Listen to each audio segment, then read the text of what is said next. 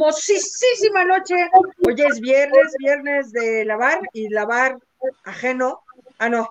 Oigan, qué bueno que nos acompañan. Hoy la casa está llena y está llena de magia también. Y como nada, el plebe, el plebe de la casa, el plebe de este hogar, Hugo Alexander Maldonado, ¿cómo estás? Eh, oye, muy bien, muchísimas gracias. Este, yo feliz. Y qué bueno que cuando empieza la transmisión se desactiva en automático el micrófono, porque yo estaba bostez y bostez y cuando vi estábamos en vivo, pero estaba desactivado, entonces no se escuchó. ¿Y cómo estás, Hilda Isa Salas? ¿Sabes de qué me acordé hoy? No sé si te acuerdas, cuando hoy era viernes, rienda suelta. ¿Es viernes rienda suelta para ti? ¿Cómo viernes rienda suelta? No entendí. Pues nunca, nunca entendía qué ser, pero Origel decía rienda suelta, pues imagino que te sales así y lo que pase. ¿no? Ah, claro, que pues que no tienes nada que te ate y que te puedes decir libre, libre, libre por la vida. Hola, bienvenidos, qué gusto que estén con nosotros otra vez en viernes. Y hoy es un programa especial, como bien lo dijo Marichuy, lleno de magia. Porque así, por arte de magia, va a aparecer nuestro invitado de hoy, que me puedo apreciar de decir que es mi amigo, que hay una anécdota muy bonita por ahí, solo es si él quiere contarla con la gente de Mexicali. Pero bueno, se los presento, él es Joaquín Kotkin, el mago de la media barra. Perdón los lentes, me, vacuné hoy y, casi no he tenido este, efectos secundarios ni nada, pero...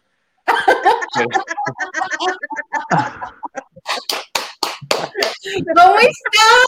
Muy bien, muy bien. Gracias, Isla Isa. Gracias, Subito. Gracias, Marichuy, por invitarme a esta eh, lavadera de noche, ¿no? Este, muy contento de estar aquí con ustedes en esta pandemia del horror que más no termina, ¿no? Es una cosa de locura. No, qué caray, pero pues mira, ya hasta anunciaron que van a, que las vacunas que van a enviar de Estados Unidos van a ser para que vacunen a los de 18 a 39. Al menos aquí en la van a tener que venir a visitarme. Los jóvenes, ¿verdad? Porque los cuarentones, como yo comprenderé, este, ya recibimos la vacuna. Ah, no, no, no, porque son los que cumplimos 40 este año también. Claro, claro, fue así de por favor, es que pues 39, 11 meses. Súper. ¿Cómo estás? Oye, Bien aquí, Encerrado, pues sí, no nos queda de otra, no nos queda de otra. Oye, fíjate, bueno, les cuento, les comparto que muchos eh, pueden no haber visto el espectáculo de Joaquín todavía porque él es internacional. Justo estábamos comentando eso antes de entrar al aire, que este, que me dice, ¿dónde estabas? ¿Dónde estaba la gira antes de que, antes de la pandemia? Estábamos por irnos a, a Barcelona y luego regresábamos a México, íbamos a tener una gira por toda la República. Y este, y el día que la anunciaron, la cancelaron, porque fue justo cuando entró el. Si buscan ahí en Google, ahí aparece el anuncio y luego desapareció. Una mm. tristeza porque veníamos de hacer una gira por. Eh, hicimos Dubái, Panamá, Brasil, eh, Ecuador, Colombia, eh, varias partes de Europa, que yo no fui a esa, parte de la gira, porque también, si, no me quedo acá a hacer mi chamba, me comen el mandado aquí, toda la bola de rufianes, ¿no? Entonces tengo que estar yendo y viniendo, ¿no? Oye, pero vamos a aclarar algo desde este momento. ¿Eres o no eres hijo de Arizandi? Hasta la basura se separa, primero que nada. Al que me parezco es al mago Frank. ¿A quién? al mago Frank. Al mago Frank de este lado de Arizandi y de este lado del mago no, al mago Frank me parece hasta en la voz un poco. Entonces, eh, yo llegaba a los shows cuando hace 20 años que tengo media barba, llegaba a los shows y las, la señora me decía, ay, mago, usted vino a la fiesta de mis hijas. Y yo, señora, sus hijas son más grandes que yo, o sea, no más. Entonces, eh, precisamente en Televisa, eh, me dijeron, mira, era justo cuando estaba empezando los Big Brothers y toda esta cosa. Entonces me dice, güey, los magos no, no, hay muchos, pero tampoco es que salgan tanto. Y actores, todos los días salen 40 y desaparecen 42. Entonces la gente no tiene una recordación de la gente, tiene que tener algo distintivo, porque si, te, si me ves así, pues me describes pues, un tipo. ¿Cómo era? Pues un tipo. Blanco, cabello oscuro. Dos ojos, nariz. no, no, no hay muchas señas particulares, ¿no? Que de pronto hay gente que pues, tiene una seña particular que, lo distingue o, tiene una formología de, su cara que, lo hace más distinguible. Entonces empecé a hacer una lista de todas las cosas que existían, desde las eh, cicatrices del perro aguayo, ah, el cosito de Tatiana, eh, la mancha de Gorbachov, o sea, es una lista, así, cañón.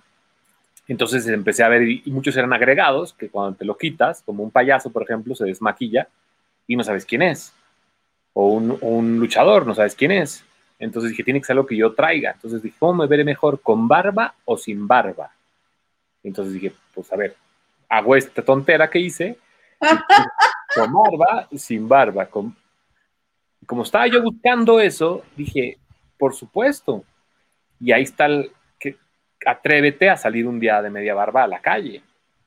O sea, y ahí está el, el tema fuerte porque no es, o sea, sobre todo en tu círculo cercano, pues imagínate que, sales rapada a la mitad o, o con, media barba o media ceja, pues te ven rarísimo tu familia y tu círculo cercano. Entonces todo el mundo está en contra y hay una resistencia que dura años, pero si tú te das cuenta de pronto, tal vez en una media hora dejan de ver la media barba. O sea, es una cosa como una ilusión óptica que por eso la mantengo. Después de 21 años que llevo desde el 2000, o sea que es fácil, desde el 2000 hasta el 2021, son 21 años de media barba y este, y pues se quedó porque fui un día con, andaba con una chava, no, no, no la cachanilla que tú decías, la, la, la, amiga esa, y este, y entonces fuimos a un Burger King, ¿no? Que nos paguen los de Burger King, por favor, para hacer este comercial. Cocine. Mira, yo les puedo hacer al niño del Oxxo si quieren.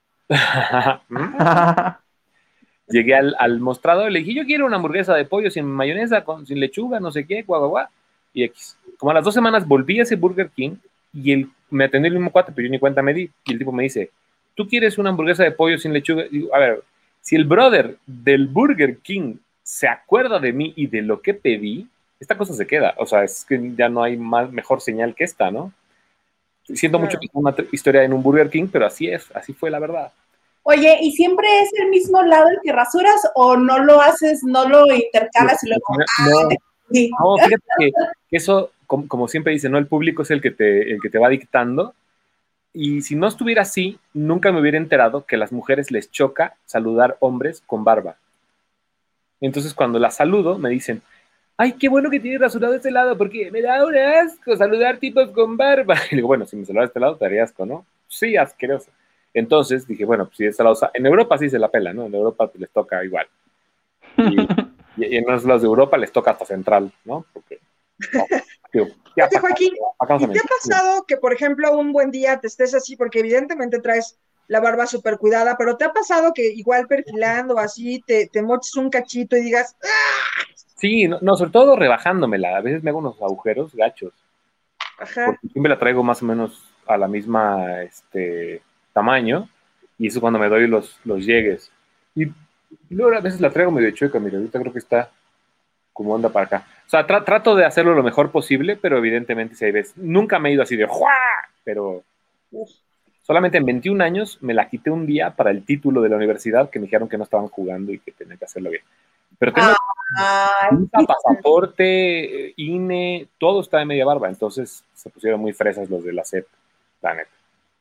No, bueno, pero está divertido, ¿no? Que hasta el INE, por ejemplo, ahora que está de moda ya para el próximo domingo ejercer ahí lo que nos toca. Está bueno, ¿no? Sí.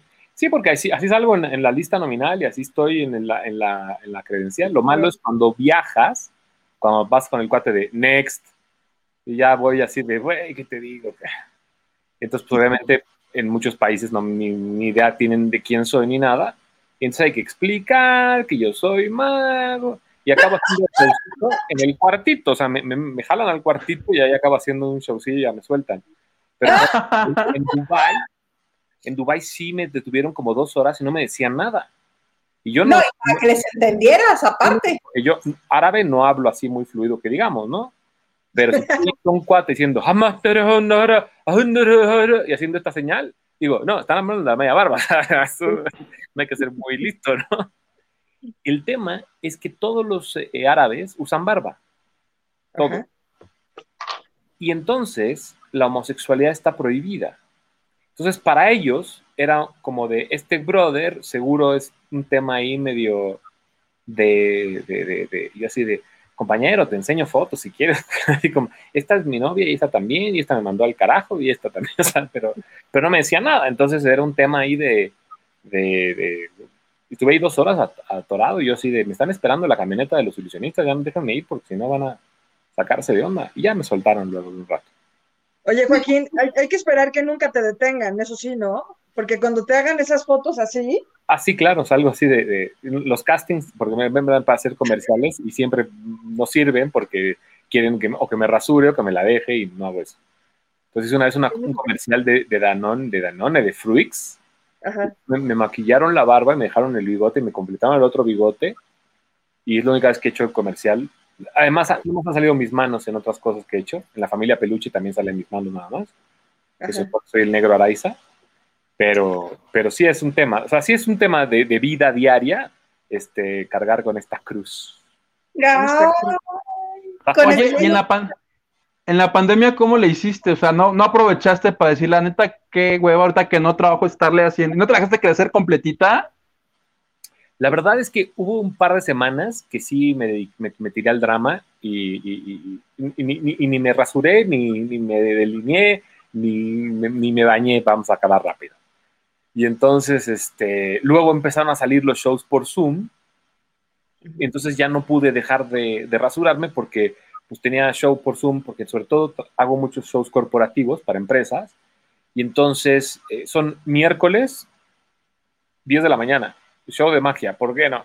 Entonces para mí es cosa rarísima porque he hecho shows ahorita en la pandemia, 8 de la mañana, este, 5 de la tarde, eh, 2 de la tarde, o sea, dependiendo cómo tengan su, su, webinar, termina o empieza con el show del mago de la media barba, entonces ya tengo que mantener el, el, look para, los shows, ¿no?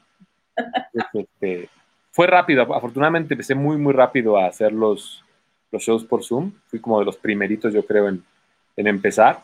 Y, este, y pues eso ayudó a que también se corriera la voz en el mundo empresarial y me llamaran para sus, sus ¿no? Oye, Joaquín, ¿y te ha pasado, por ejemplo, eso que les pasa a los actores de, a ver, actúame algo, o el comediante, a ver, cuéntate un chiste, a ver, sí, un poquito de magia en la que claro. Sí, hay, hay, profesiones que son, son imposibles de zafar, ¿no? Si llegas, ¿qué eres economista? Y así como de, ah, ¿qué te preguntaré? pero si eres, cálculo. si eres doctor, ¿no? Si, eres abogado y tienes algún tema, los abogados son muy buenos para mandarte rápido, rápido. Ah, claro, la consulta genera honorarios. Sí, sí, sí. Pero cuando eres mago, una cosa así más lúdica, como un actor o un comediante o eso, sí es, es, es imposible zafar un poco del, de, de, la Aparece un conejo. Sí, el primero, A ver, aparece. ¿no? Primero es obligado, ¿no? De, oye, desaparece a mi suegra, este, aparece una lana, este, todas sus variables de eso, ¿no? Que, hemos oído todos los magos, así cualquier cantidad y siempre te esa idea. Qué está mal. Lo he oído hasta el vómito eso, ¿no?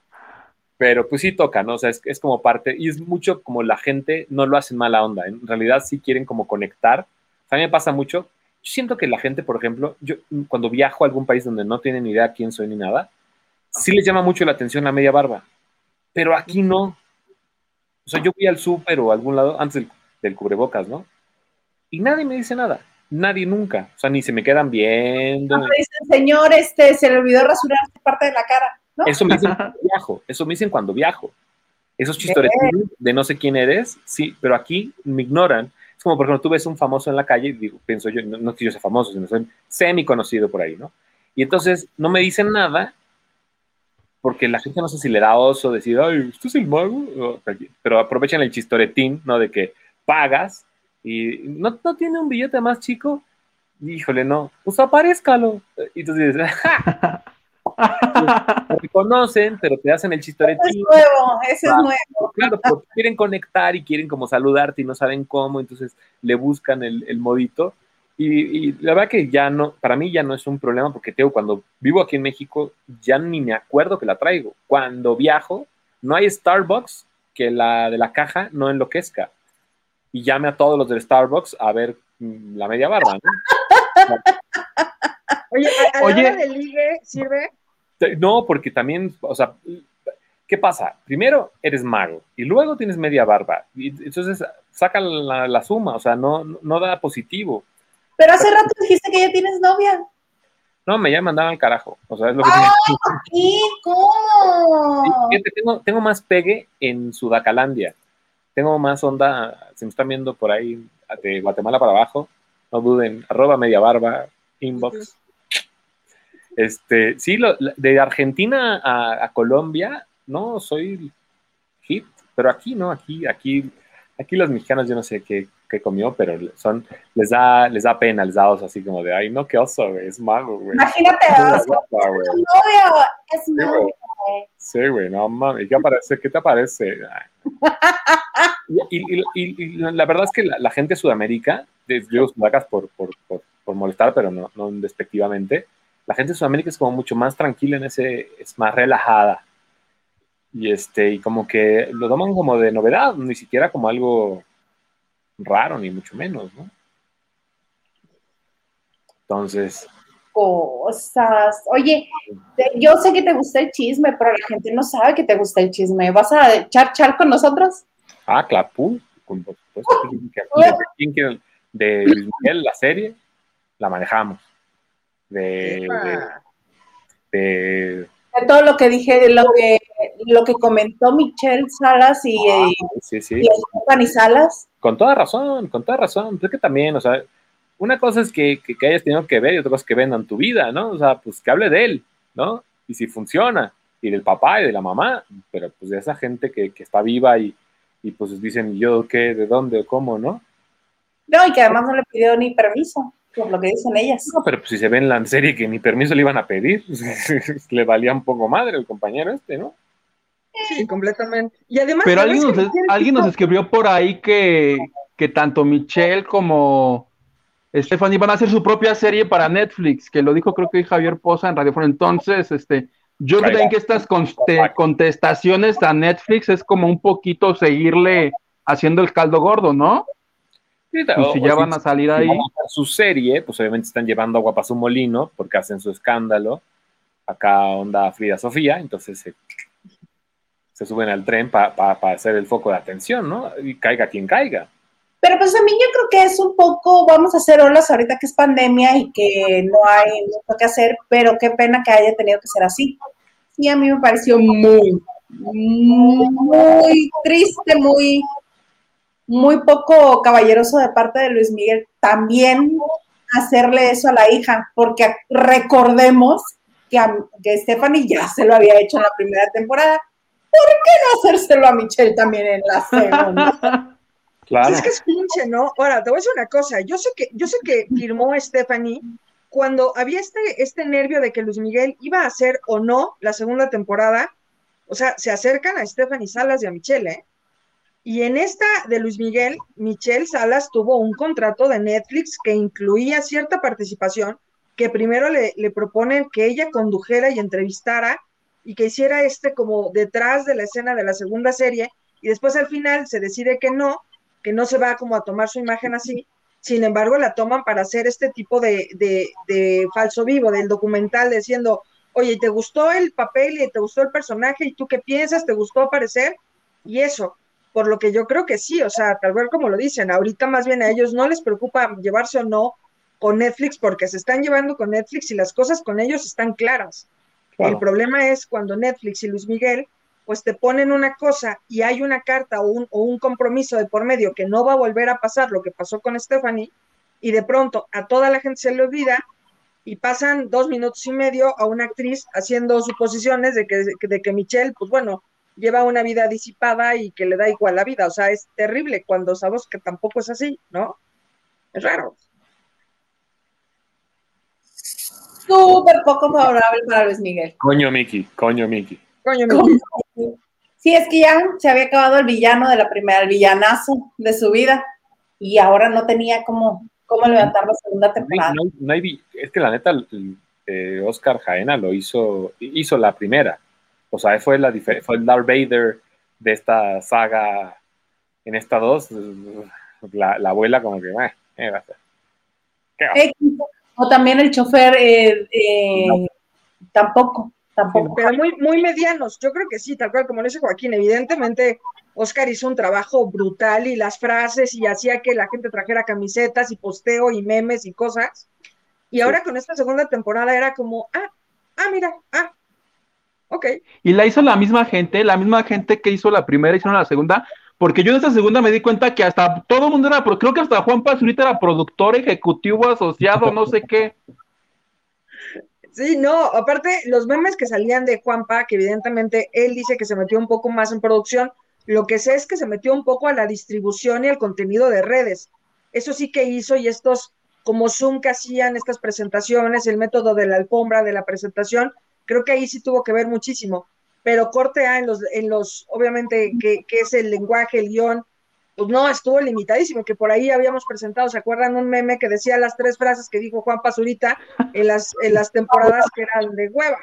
Sí, pero, pero al final yo creo que también tuvo que ver que evidentemente Luis Miguel se enoja con Alejandro, su hermano, y empiezan a recortar evidentemente contenido y contestaciones y anécdotas que no le parecieron a Luis Miguel y que al día de hoy nos deja que pues van a hacer su tercera temporada con lo que están apenas acabando de editar de estos que tendrían que ser parte de la segunda. Entonces, está complicadísimo también para Netflix.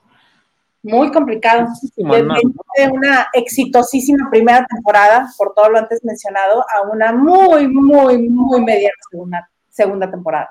Y aunque esté mediana, o sea, por ejemplo, yo escuchaba a un montón de gente diciendo que qué hueva y que está espantosa y todo, pero si sabes que está de hueva y si está espantosa, al final la viste.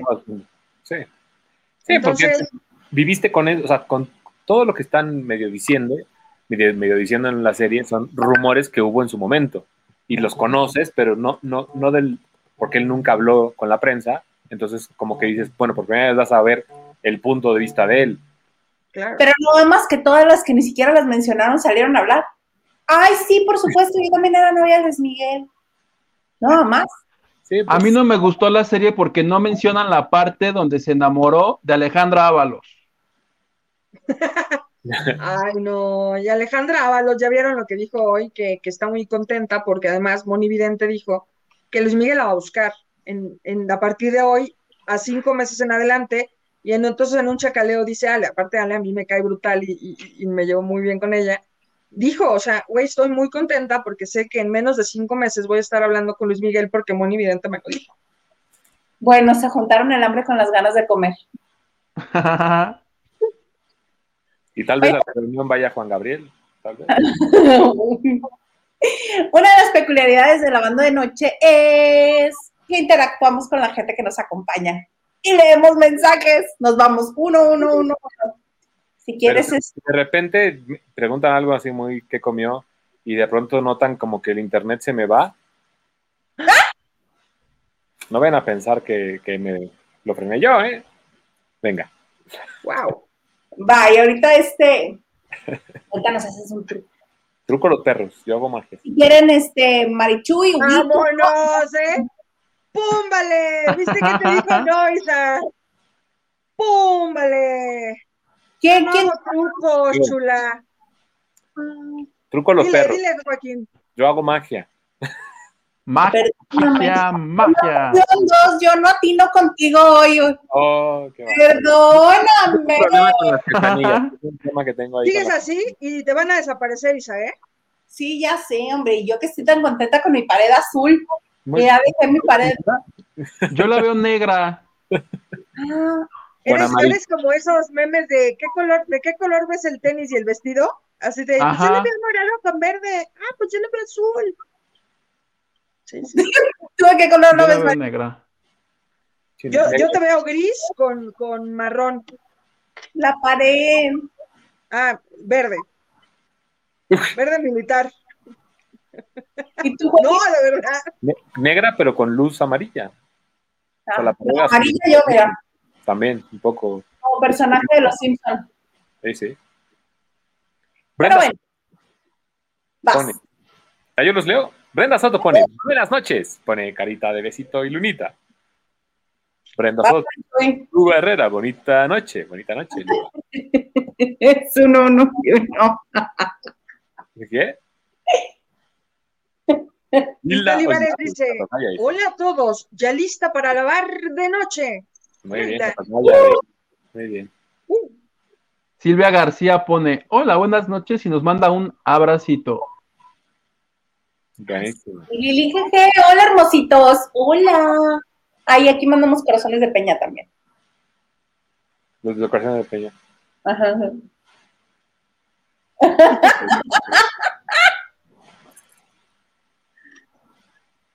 Nacho Rosas pone hola, clap, clap. Pues manito, manito, manito. Alfonso Núñez, saludos amigos desde Tijuana, Baja. Eso, TJ. Nacho Rosas dice, es como viernes y el cuerpo lo sabe de rienda suelta. O sea, está un poco atrasado el chat, ¿no? es como tema de, cuando empezó esto, ¿no? Oigan, pero decían rienda suelta, pero cuando Origel lo decía, luego salía en chones y se reflejaba en el horno de su casa. Ahí está el tema. ¿Ah, sí? Viernes de chones. de pollos.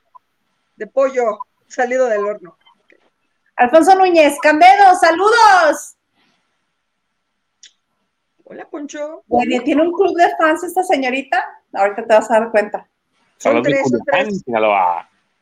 Fíjate, yo cuando fui a Culiacán fui una semana antes del tema que hubo allá y todos te decían, no, acá nunca pasa nada, no, eso, no, aquí, aquí nunca pasa nada, aquí tú fíjate, no pasa nada, nunca pasa nada. Y a la semana, vale, la semana, ay, no mames. La gente de Culiacán la verdad que buenísimísima onda, te digo, este, bueno, súper buena onda toda la gente de Culiacán. Estuve justamente una, una semana antes haciendo una gira ahí con, un banco que no vamos a decir su nombre porque no nos va a depositar. Entonces, pero es del norte. Entonces, que nos deposite. Pero bueno. Guiño, guiño.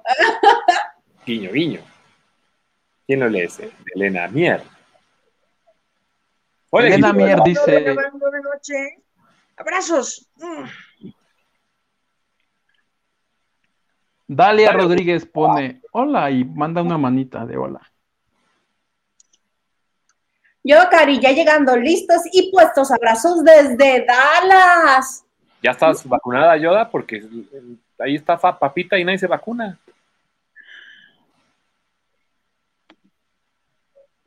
Vas tú, Joaquín. Hola, bellos. Saludos. Carla Barragán, inbox. Ah. Órale, juega. Disculpa. Ah, Marichuy dice, se ve padrísimo. ¿Qué es padrísimo? Se te ve el cabello. Ya sé, no me peiné nada. Entonces ya sabes, no hay que ayuda. Hay que escuchar al público. Sí. Corte, ah, ya no me peiné, no, así ya como ropa vejero, ya está. Antonio Gil, buenas noches, criaturas. Hola. ¿eh? Lupita Robles, por estar en WhatsApp casi se me pasa el en vivo. Buenas noches, tengan excelente viernes y mejor fin de semana. Ay, qué bonito, sí. Ana Cristina Güello Mauri, oigan, los amo, me encantan, me encanta el invitado. Yo amo a los magos y siempre me sorprendo hasta con los trucos más simples. A ver, regáñala también a ella que dice. Trucos simples, los perros. sí, Muerto, la patita. Ay, no, Ana Cristina, ¿cómo así? Bueno, que regrese al ratito para que vea tu gran truco de magia. ¿Truco? ¿Ves cómo, lo... Ah, no, que no es truco, qué tonto. Aquí vamos a salir educados. Que aquí... ¿Cómo es entonces? No es truco, es show. ¿Qué pasa? Vamos a ver. Truco es como decir, yo le voy a hacer unas mentiras. No, pues no, obvio, no. truco suena a trampa, ¿no? Ahorita le voy a hacer unas trampas muy bonitas. No, pues trampas no hago. O sea, yo, si te estoy diciendo que te voy a hacer una trampa, pues ya no es trampa, porque ya te lo estoy diciendo. Entonces, es como, por ejemplo, tú vas al teatro y te paras a la mitad del teatro y dices, esto es un engaño, no se aman, son actores. Ok, ok. Entonces, por eso no, me gusta la palabra truco, pero no pasa nada. Además, me gusta molestar para meterle jiribilla a la Pero está bien, pero vamos a ver quién lo vuelve a hacer y si alguien lo vuelve a hacer, tú tienes que hacer. Shazam, y vámonos. El productor Ese. A la, a la hielera. Me gusta. El ganso, negra. That's what he said. Muy bien. A nosotros no nos vas a estar albureando, maldita sea. Ah, no, sí, me parece. Perdón. Haz Joaquín. Buena noche. Presente en el primer programa después de su aniversario de seis meses, literal, segunda temporada. Rolando López.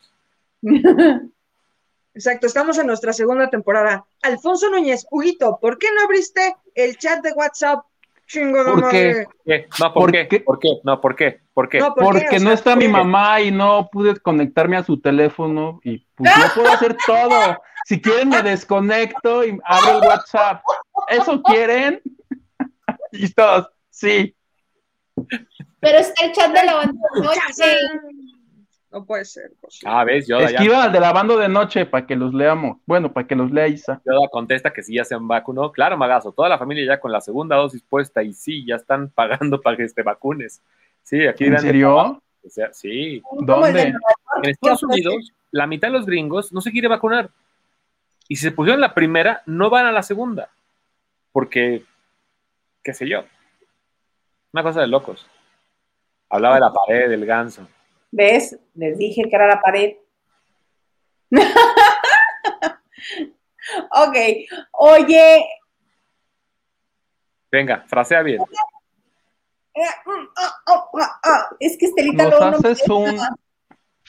Se me va guay. Estelita, Estelita es la neurona de, de Ilaísa que evidentemente a veces no puede controlar muchísima información y seguramente ahorita está pensando su, su Estelita, me va a regañar, si hablo me va a regañar. Entonces, desaparecela. Sí.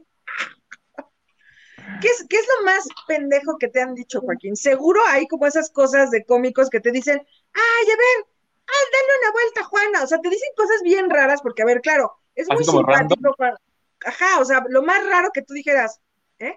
Es que me han dicho tantas que, que- que- o sea, ya ni, ya ni me parecen raras, ¿me entiendes? O sea, así como de, ah, oh, ok, ok. ¿Qué sé yo qué me han dicho?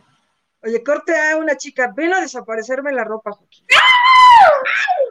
No, Ojalá hombre, yo estaría casado hoy con 25 hijos. Sí, caray. No, es que si me dicen eso, me espanto. Soy un. Sí, si me llegan así muy, muy acá, un amigo Sí. mío me molesta porque dice, otra vez, discúlpame, pero no puedo. Y yo, pues, sí, es que llegan muy agresivo el tema. Y entonces digo, pues, disculpa, ¿qué pasa? ¿Dónde está la cámara? ¿Qué, dónde- La broma, ¿no? Porque sí, así se siente, ¿no? Como tan, tan, Sí, claro. tanta agresividad así de, tan de frente. Así, como un poquito de tuyo. Ya después, a los 10 minutos, ya que digan lo que quieran. Pero de primera entrada, no, maca yo. No, sí, eso sí. Es acoso, así es acoso. pesa, ahí ya lo tiene, porque no hay, no hay, no está consensuado. Ahora Aquí como en la vida, primero que digan buenos días o buenas tardes y ya después que digan lo que quieran. ya después va todo. Pero sí, a mí me han llegado así después del show y. Y ¿En serio? Perdón. Sí, no.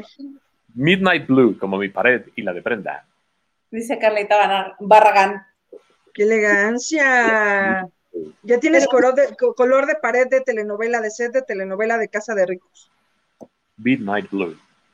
Vámonos.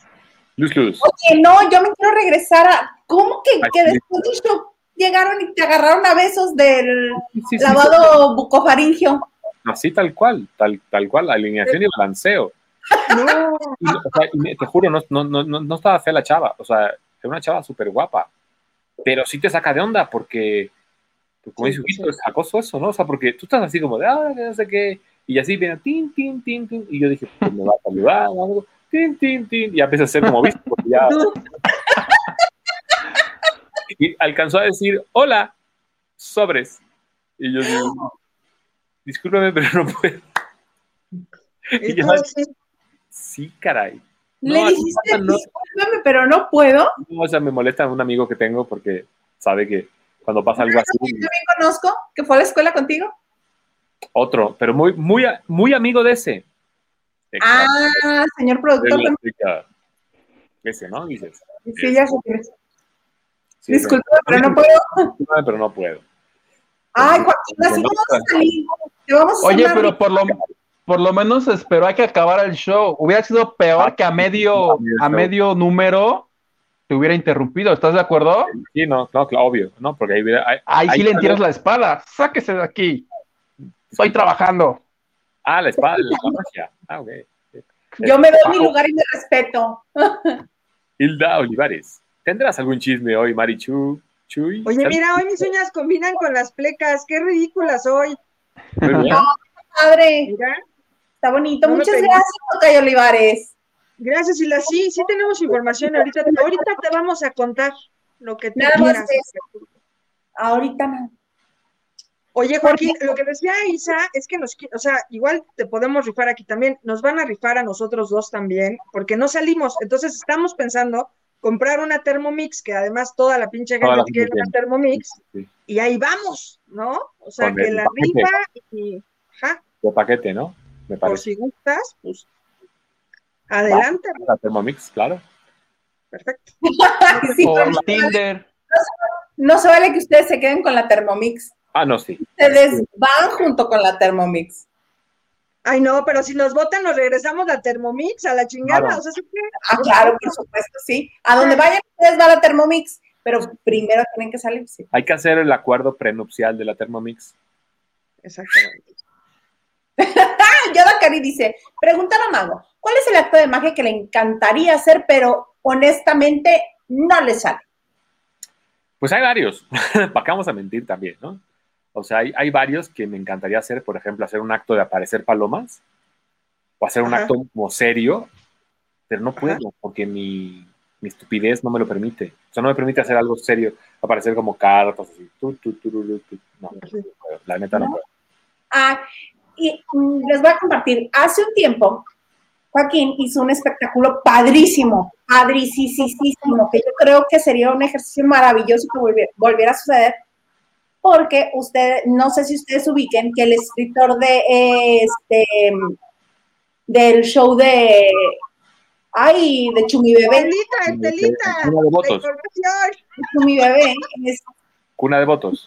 Zúñiga. Además, también dirige este, esta obra unipersonal, Agotados, que la hacen Alan Estrada, Chumi Bebé y ahorita no me acuerdo. Alex Fernández. Alex Fernández, claro. José Razúñiga es maravilloso, es gran escritor, gran director, es divertidísimo, es joven, es un talentazo. Entonces él escribió también este espectáculo en el que estaba el mago de la media vaga, que era maravilloso porque tenías historia y tenía intriga y, y, tenías que averiguar quién había hecho algo y está padrísimo, a mí me encantó. Y me están comentando que fueron nada más muy poquitas funciones, ¿no? Fíjate, fue un, fue un no sé, no sé, no, no creo que fue un experimento, fue unas ganas de hacer algo, que nos juntamos realmente unos amigos a hacerlo, porque teníamos ganas de hacer algo que tuviera que ver con magia, que tuviera que ver con teatro, este, música original de Diego Medel, que es un cuate que canta como los dioses y compone. David Aedo la produjo, estaba con Mónica Huarte, que es una cosadera trabajar con ella. Estaba el aguacate Versunza, que es un actor sasasasazo que no sale mucho en televisión y mucho, pero, o sea, es un actor, pero actorzazo. Sandra Kai, la, la hija del Mao Chen Kai, que ahorita está en a, Fuego de Ardiente, Ardiente Fuego. No sé, no, no sé, yo la también. Fuego Ardiente, ya se acabó. ¿Ah, se acabó? todas las hijas del Mao Chen Kai, ¿no? No, una, una peor que la otra, ¿no? Están, pero. Ah, pues por Sandra, también mandó el Goma hace 20 años, ¿no? También anduve con ella un tiempo. Ay, Joaquín. Y, ahora, es, muy mi amiga. Hicimos esta obra con, con Sandra, que salía de Rafaela en Fuego Ardiente, que era la, la que metía el discordia ahí con los protagonistas, según me cuenta ella, porque no la vi, la neta. Este, y era una, una, una experiencia eh, inmersiva donde el público era parte del, de la obra eh, de ahí, de ahí se, se, se, porque era más, me imagino que era más barato, más comercial, hicieron esta obra que era eh, la estética del crimen o algo así. Sí. De, de, esta obra, porque era, era un tema así, como que había que descubrir quién había matado a quién, no sé cuál, pero era un show de magia con una trama y era una... era de época, entonces yo solo de serio cuando sí. Y, y José me decía, es que tú eres de las pocas personas que eres tan, pero tan, pero tan, pero tan mamón que caes bien. Y entonces, eso es bien difícil, porque hay muchos que tratan de hacer eso y caen mal. Y dice, tú eres tan, pero tan, pero tan mamón que caes bien. Entonces, me parece perfecto. Entonces, con Mónica Huarte yo tenía un encontronazo ahí y este y era una gozadera. Lo que pasa es que la produjimos nosotros como, como, como unas ganas de hacerlo y hicimos solamente cinco shows en, en Antara y todos los shows fueron sold out y todavía, y todavía perdimos como 200 mil pesos. ¿Qué? ¿Por qué? Si hubieran ido al ferrocarrilero y llegaran. Claro, la producción era, era con todo el amor y todo el cariño y pues cuesta, ¿no? O sea, eran, eran eh, fabricar desde los vestuarios que eran de época, este, la, iluminación eh, la hizo Laura Rodé, que la hizo como de esa época. Eh, estaba también Leto, Leto, un chavo actor que se llama Leto Garci, Garci, Leto, yo lo digo como Leto. Este, y entonces, pues, la neta es que la escribió José Erra, pero pues obviamente había que hacer muchos gastos. El boalá te cuesta una fortuna rentarlo para hacer tu irigote. Y pues gente que lleve, traiga, o sea, sí, la producción te, cuesta y pues el boalá, ¿cuánta gente le puede caber? O sea, le caben creo que 200 personas. Pero, ya Sí, ya hacía... Y este... Y era 55. Claro, y, la idea es que fuera como, como una experiencia de que tú llegabas como un cabaret de vodevil y, tenías como este show de magia, pero de repente empezaban a salir las cosas mal y se empezaba a salir el control y había un crimen y había que resolver quién había matado, o sea, y entonces hacía todo un merequetengue y este, y digo, la escribió el José Razúñiga, que es una gozada también, pero digo, en cinco funciones, primero no te da tiempo de, de, cuadrarla al 100 para que, para que obras que tú, las ves y ya amarran, ¿no? A, la, a, a las 50 funciones ya es otra cosa que el estreno. Entonces, pues, obviamente, eh, no, pudimos seguir gastando más dinero en hacerla y pues guardamos todo esperando que alguien se cayera con un billete. Y pues el gobierno, pues hay que tener amigos, no sé, o algo, porque no, no, sucedió. Y, aquí estamos. Pero otra de las cosas que a mí me gustaría que la gente que no, que no conoce en extenso tu carrera que no eres ningún improvisado, porque además de que estás, que te castearon para el show de los ilusionistas, que no es cosa fácil estar en ese show, ni que te elijan para ser parte del show, porque son cuántos, siete, seis, siete, siete, magos de todo el mundo. Bueno, siete que deben de ser el top del top del top mundial, o sea, no son siete cabrones nomás, o sea, sí, o sea, sí, ¿no? Sí, la, verdad que ese, show se lo inventaron eh, en, el, en, el, Sydney Opera House. Por eso, por eso el, nivel. El productor eh, querían hacer algo en el Sydney Opera House de magia y le contactaron a un cuate que en los noventas, más o menos en la época de Copperfield, también estaba como al nivel, sí ser Copperfield, ¿no? Pero tenía como cosas de gran escala y eso. Entonces le dijo al el productor le dijo, vamos a hacer un show en el Sydney Opera House, tráete todo. No, pues, güey, ya no, ya, ya, ya estoy grande, ya, ya no puedo hacer el escape del agua, ya no puedo hacer no sé qué. Le digo, ¿por qué no hacemos un show de magos? Los mejores magos del mundo.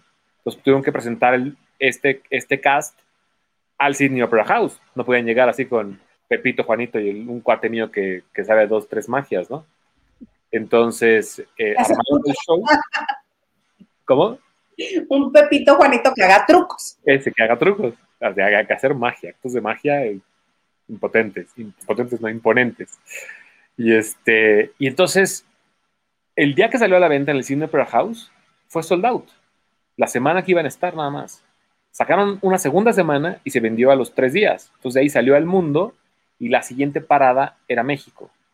Entonces empezaron a hacer un cast, pero no nada más en México, o sea, España, Argentina, Portugal, eh, diferentes países, Brasil inclusive.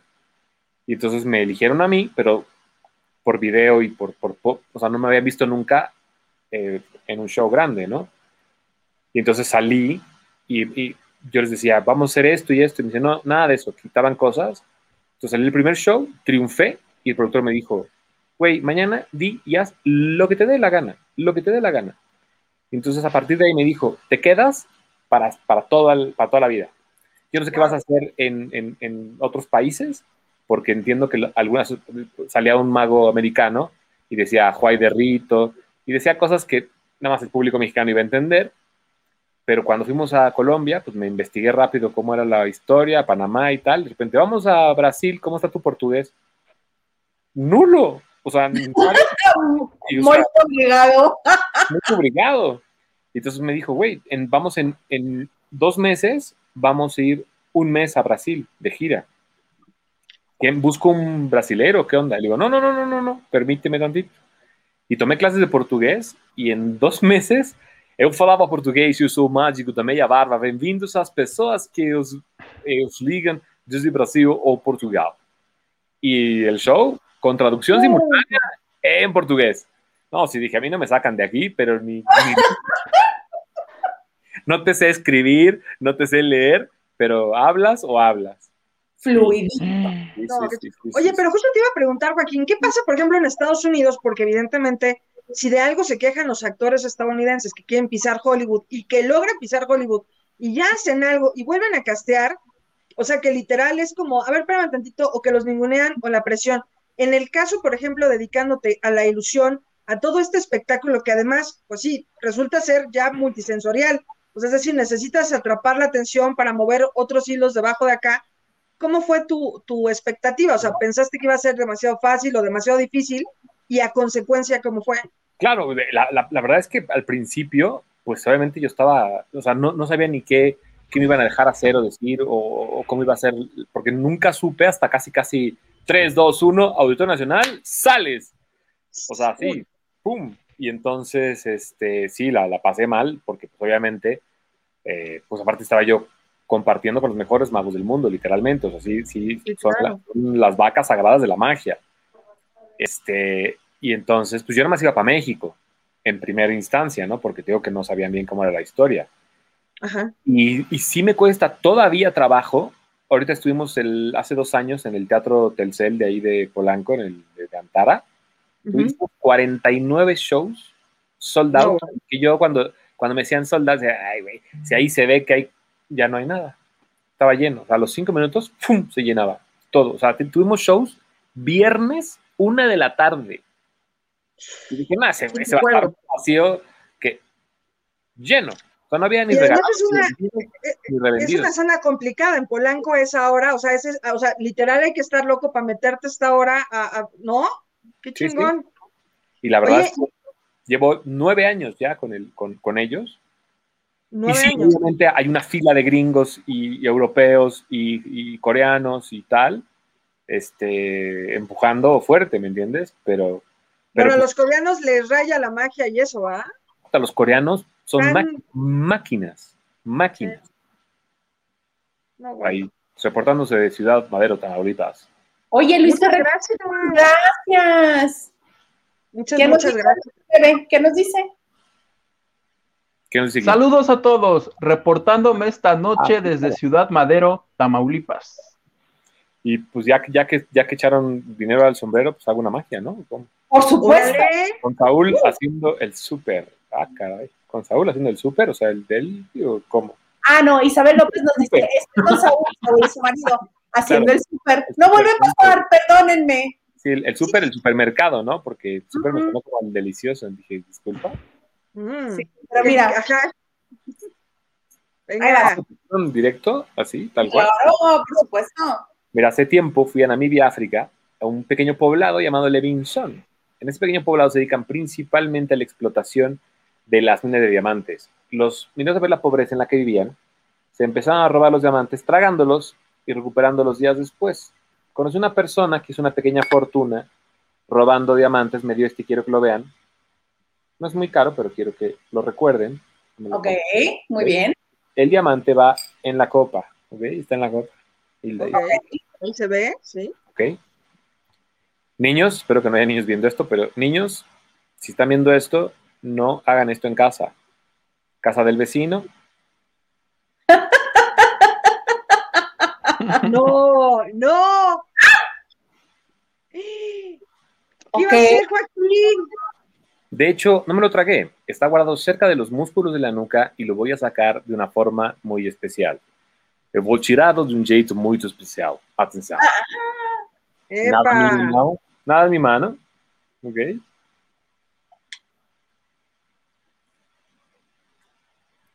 Si hubiera alguien aquí, lo podría tocar. Aquí, mira. No sé si alcance a ver. Bueno, lo podrían sentir. Ok. Atención. Dios. No. Ah, mi mano. Ay, no, ya se lo vi. ¡Ah! ¡Ah! ¿Por dónde? ¿Qué estás diciéndonos? No. No. No, no, no, no, espérate. Y después de ese aplauso tan miserable. ¡Bravo! ¿Sabes todo lo que podríamos hacer con el anillo de Belinda, Joaquín? Disculpa. Ah, ah, que le dieron, que le dieron. el de matrimonio. El, de que ven el dedo. No, yo sí dije, yo sí me apunto para, para, para el diamante y sacarlo por el ojo, ¿no? Aunque es un poco más complicado, pero. Ay. Oye, está espectacular. Merci, merci. Oye, Dime una cosa, este, si alguien, si yo quisiera, si yo de niño hubiera querido ser ilusionista, ¿hay una escuela de para estudiar magia?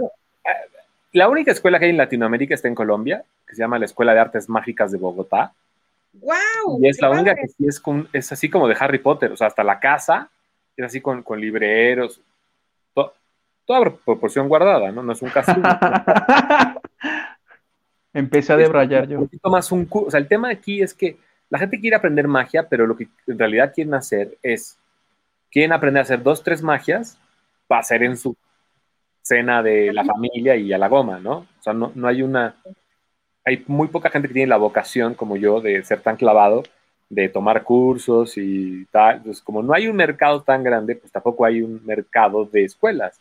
Entonces, además en Rusia, en Cuba hay dentro de la carrera de circo, hay una ramificación a magia e ilusionismo. Toda esta gente que ven en los Got Talents que se cambian de ropa 200 mil veces son egresados de las escuelas de Rusia o de Cuba.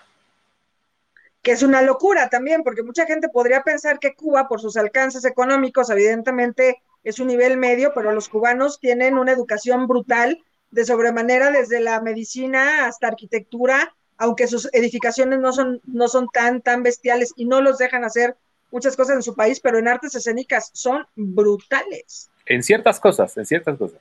O sea, yo, yo estás diciendo que Niurka, que fue a la escuela de circo en Cuba, ella pudo haber tomado clases de magia. Para aparecer. ¡Tarán! ¡Tarán! este, sí, definitivamente pudo haber tomado clases de magia.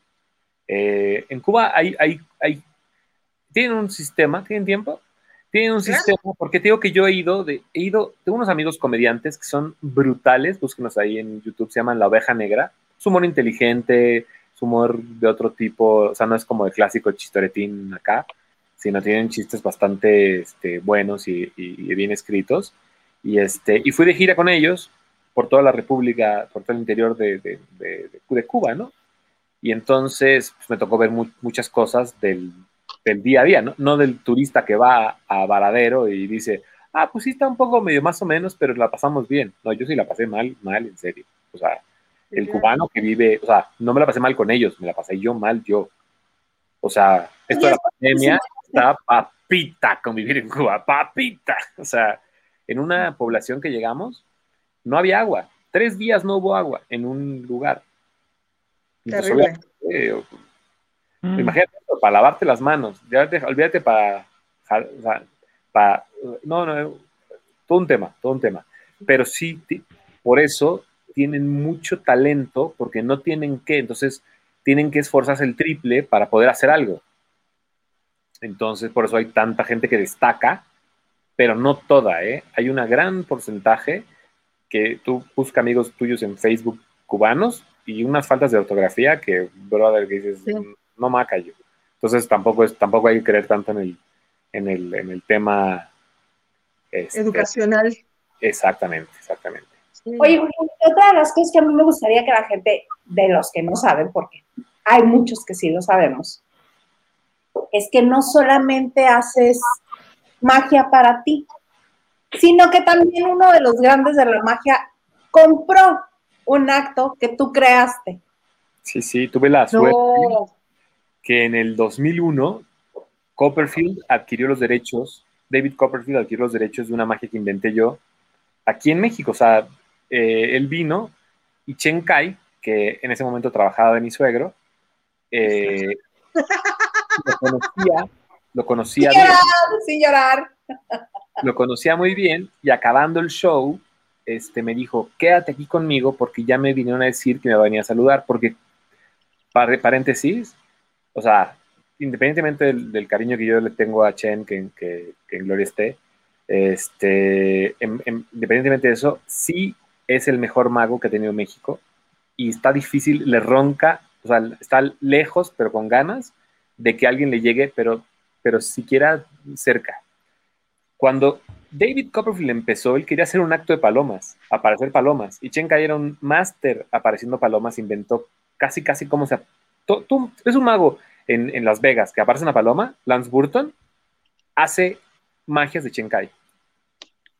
Pero a él no le gustaba mucho decirlo porque era un poco así como de que ah, es muy pretencioso andar diciendo eso y tal.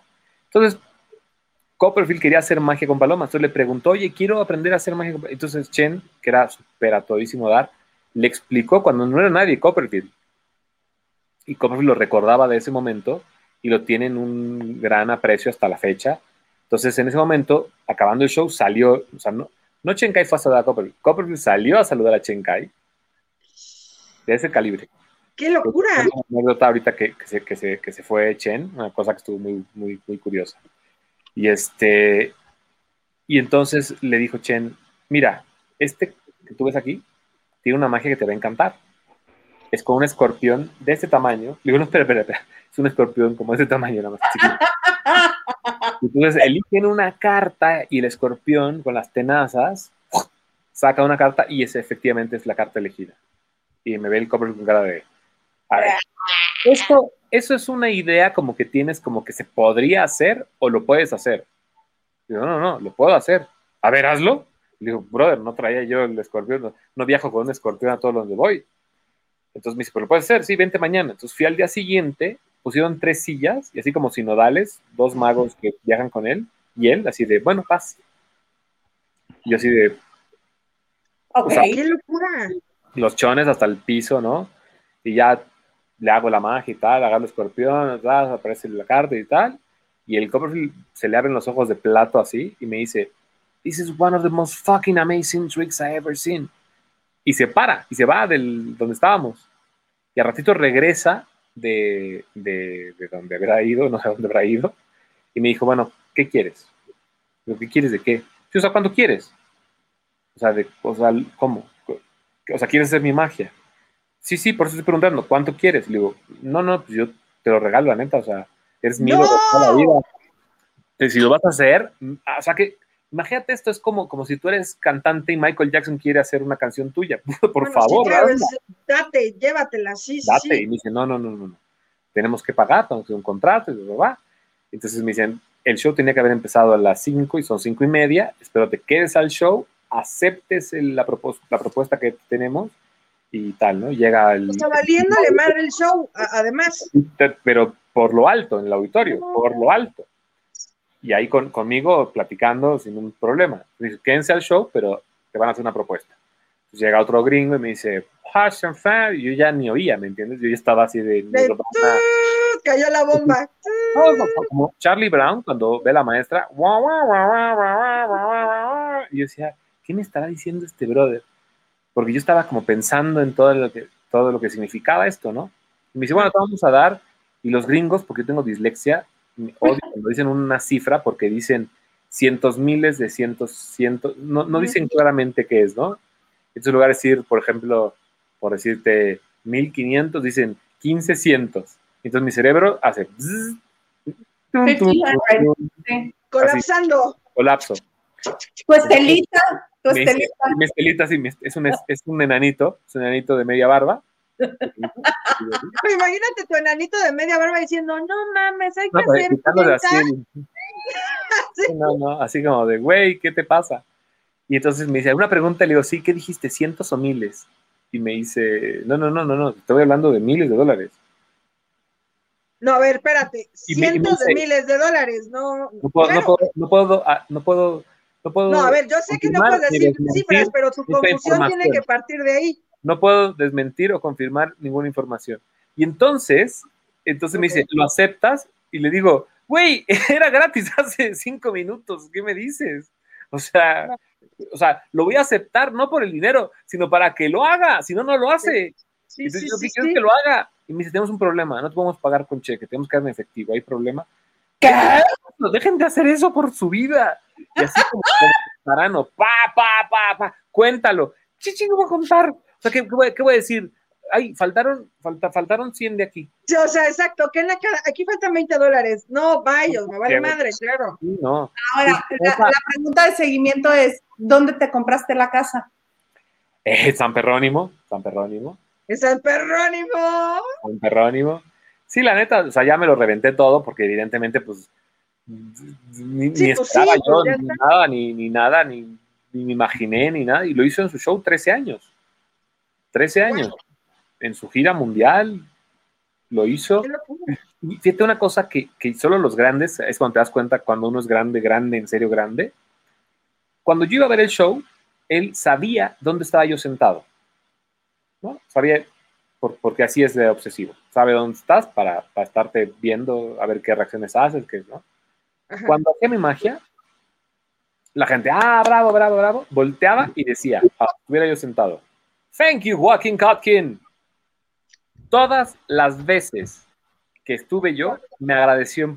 Evidentemente, nadie lo oyó, no dijo, voy a detener el espectáculo para agradecerle al Mellabar. Te tiraban la luz, tú te parabas, aplaudías, te aventaban claveles, no, gracias. Nada, de eso. Pero cuando estaban aplaudiendo, volteaba y decía, thank you, Joaquín Kotkin. Obviamente, cuando vas con tus cuates, con tus papás. Es como. así como. Oye, y tú mamoneando, güey, me caga que haga eso, güey, me caga que me agradezca. Ponen, así como, ay, que, Sí, la verdad que es un grande, es un grande, grande. Digo que cuando, cuando lamentablemente Chen se murió, eh, hablé con él y me pidió los teléfonos de la familia, de la esposa y las cuatro hijas. ¡Wow! Habló a todas, una por una, para darle el pésame. O sea, eso no lo hace Luis Miguel, te cuento, ¿no? Y entonces yo le escribo. Eso no lo hace mínima gente que no es agradecida y que puede ser el contador que tenemos. O sea, es un acto completamente padre. No, no, de un, de un tipazazazazo. Para mí es un tipazazazazo. Entonces yo, yo, les escribí en un chat que tenemos, les dije, oigan, este, les va a hablar, les acabo, le acabo de dar su teléfono, tal, cual, cual, ¿no? Ah, sí, ni me pelaron. O sea, ah, dije, ok, ¿no? Y a los 10 minutos literal, la esposa escribe, la viuda, ¿no? Escribe en el chat, me acaba de hablar de Bill Copperfield, qué lindo, que para darme el peso, me dice que... Y, y Sandra, que era mi ex, dice, neta, le acabo de colgar, cabrón. Porque pensé que eras tú choreándome. Hi, this is David Copperfield. Y ahí no mames, le vuelve a marcar. No, really, it's David Copperfield. No mames, yo estoy manejando, no estoy chingando. ¡Pum! No sé, le colgó. Dice, ¿qué hago? Y le digo, pues háblale y explícale que venías manejando, ¿vale? ¡Qué locura! No le habla, le dice, oye, perdóname, es que venía manejando. No, no te preocupes, entiendo, y no sé qué. Aparte, yo sé que no es la primera que le cuelga, porque imagínate que te habla un cuate y te dice, hi, this is David Copperfield. así como...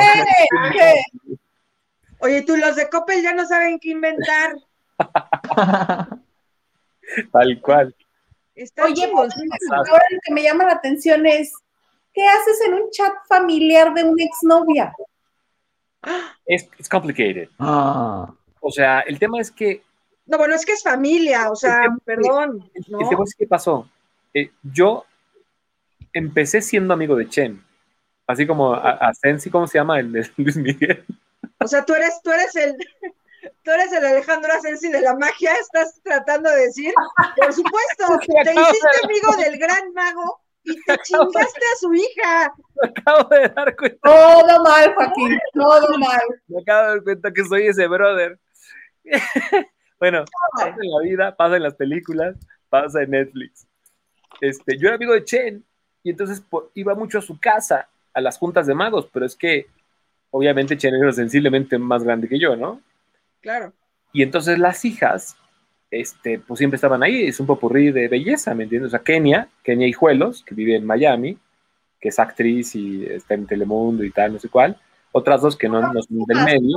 guapísimas. Que viven en, en Playa del Carmen. Y Sandra, que era la más chica, y entonces llegaba y hola, ¿cómo estás? Y hola, y que tú, y que yo, y que pim, pum, pam. Y así, ¿cómo se llama este Asensi? No, pero no le Alejandro Asensi. Y tú, Alejandro, Alejandro Asensi, permíteme mi, saco. Es mi, es, es, mi nemes, mi, mi, mi, alter ego. Ese ah, compañero. sí, verás. Y así se enteró también Chen y casi me deshereda y todo. Este, y pues de repente como que estaba padre, porque imagínate las navidades, pues eran con Chen, o sea, wow. era el yerno con el suegro a toda madre y las viejas por su lado en su rollo. Y, el señor por primera vez en una Navidad estaba de buenas y contento y platicando y así, porque siempre eran de flojera, porque siempre iba... Es un, es un matriarcado esa familia, entonces son puras mujeres. Entonces él se ha dado unas aburridas de lo peor. Cuando iba yo, pues era así de, ¿qué onda? ¿Qué ha habido? Y tal, y no sé qué. No, pues que sí. Que... Entonces, la verdad que hicimos una muy buena, este, una muy buena familia mientras duró. Y luego un día me dieron siete días de landa. me dijeron, hasta aquí llegaste, brother. Así igual. Entonces yo me ardí, porque evidentemente me cambiaron, ¿no? La señora que trabajaba en casa de Che me dijo, ay, te cambiaron por uno re feo, Joaquín. Yo, pues, ¿qué hago? ¿Qué te digo? No. Quería un tiempo, como cinco años, pero yo seguía yendo a casa Chen, o sea, era imposible no verla, no, no, de hola, ah, chido, ¿qué hubo? Y pues empezamos otra vez. La veía. Oye, pero, pero no se quedó con él. No, no, no, no, no, no, no. Y luego tuvo otros cuatro o cinco, qué sé yo. Y Adiós. Un pipazazo. igual. Sí. Y, y, somos, y ahora somos súper, súper, súper brothers. O sea, ahora yo soy socio del marido. Me ah, ya. Porque él, entonces digo, somos ex socios, ¿por qué no son socios de la vida real? Y este, y tiene un, tiene, una, tiene un restaurante vegetariano y vegano. Él es vegetariano y vegano de corazón. Yo no puedo porque no, mi, mi, me encantaría, pero no como verduras. Entonces, pero no te lo manejo, sí, no, pues no. Si no comes verduras, ¿no? Como tres verduras y no puedes vivir así, Entonces se inventó él hace 18 años, perdón, que me vomito, 18 años, se inventó, se inventó un, un restaurante vegetariano fue de los primeros que hubo en México que se llama Pan Comido, que está en la Roma. Y entonces hay varias sucursales y uno que está en Nápoles, que es nuevo, que es una taquería vegana que se llama Tacomido. Y son puras cosas veganas y vegetarianas, pero no saben a lechuguita, ¿me entiendes? O sea, son... Saben rico. Saben rico. Tienen hamburguesa, esta hamburguesa que sabe a carne, que no es de carne. Ajá. La de Billón, que es, que es gringa y está hecha con no sé qué diablos de la NASA. Pero también hacen cosas mexicanas, por ejemplo, hacen cochinita pibil, que es de setas o de yaca, y hacen este, milanesa, que no lo hacen con, evidentemente con, vegetales. Pero que sabe a milanesa. Y el chorizo sabe a chorizo y, todo sabe a, lo que es.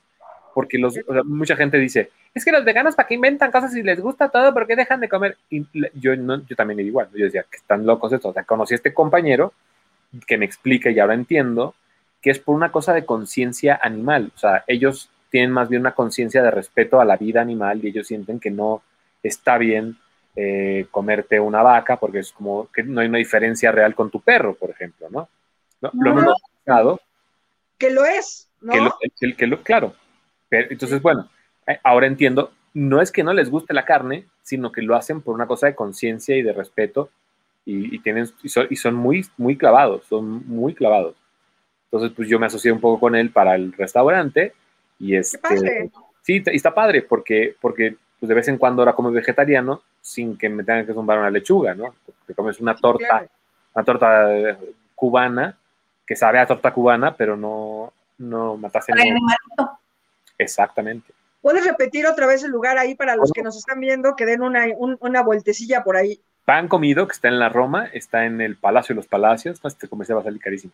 y otro está en, en Usures, ahí lo buscas así, y lo otro se llama Taco Mido, que está en la Nápoles, Dakota 92, y está por salir una cosa en, en Uber que se llama En Torta Buena, que son puras tortas, también veganas y así, pero, pero gordo profesional, sí, sí, sí. Padrísimo. Qué gorditos, qué rico. Sí, sí, sí, desapareció, lo desaparecí yo a Lugitu. Lo desapareció, sí. Oye, ¿cómo, me, ¿cómo, me, dio risa esto? Estabas contando así súper serios y, pusieron este mensaje y lo leí y dije, no mames, o sea, de esas veces que te aguantas la risa, dije, y sí, lo desapareció. Yo, Dakari, yo gritando también al ver esa piedra en el ojo. ¡Ah! Yo, Dakari, imagínate la, la, piedra de Belinda, o sea, sí, todo el ojo ocupado. Qué bueno que hiciste la piedra esta vez. Sí, lo corregí, mira. No lugares, magazo. Hombre, gracias. Dice yo, Dakari, gracias por la anécdota. Sí, completamente. next, así como ya, sigan con el chisme. Lupita Robles, ah, por anécdotas como esta del mago Chenkai, es que este programa es lo máximo. ¿Dónde más podríamos enterarnos de cosas así? Gracias, Joaquín. Hombre, gracias a ustedes. Y de Chen tengo millones, o sea, es que es uno de los pocos personajes que realmente, o sea, si tú te pones a ver, salió en Siempre en Domingo más veces que Juan Gabriel, Luis Miguel, Rocío Durcal, combinadas, porque salía cada ocho días.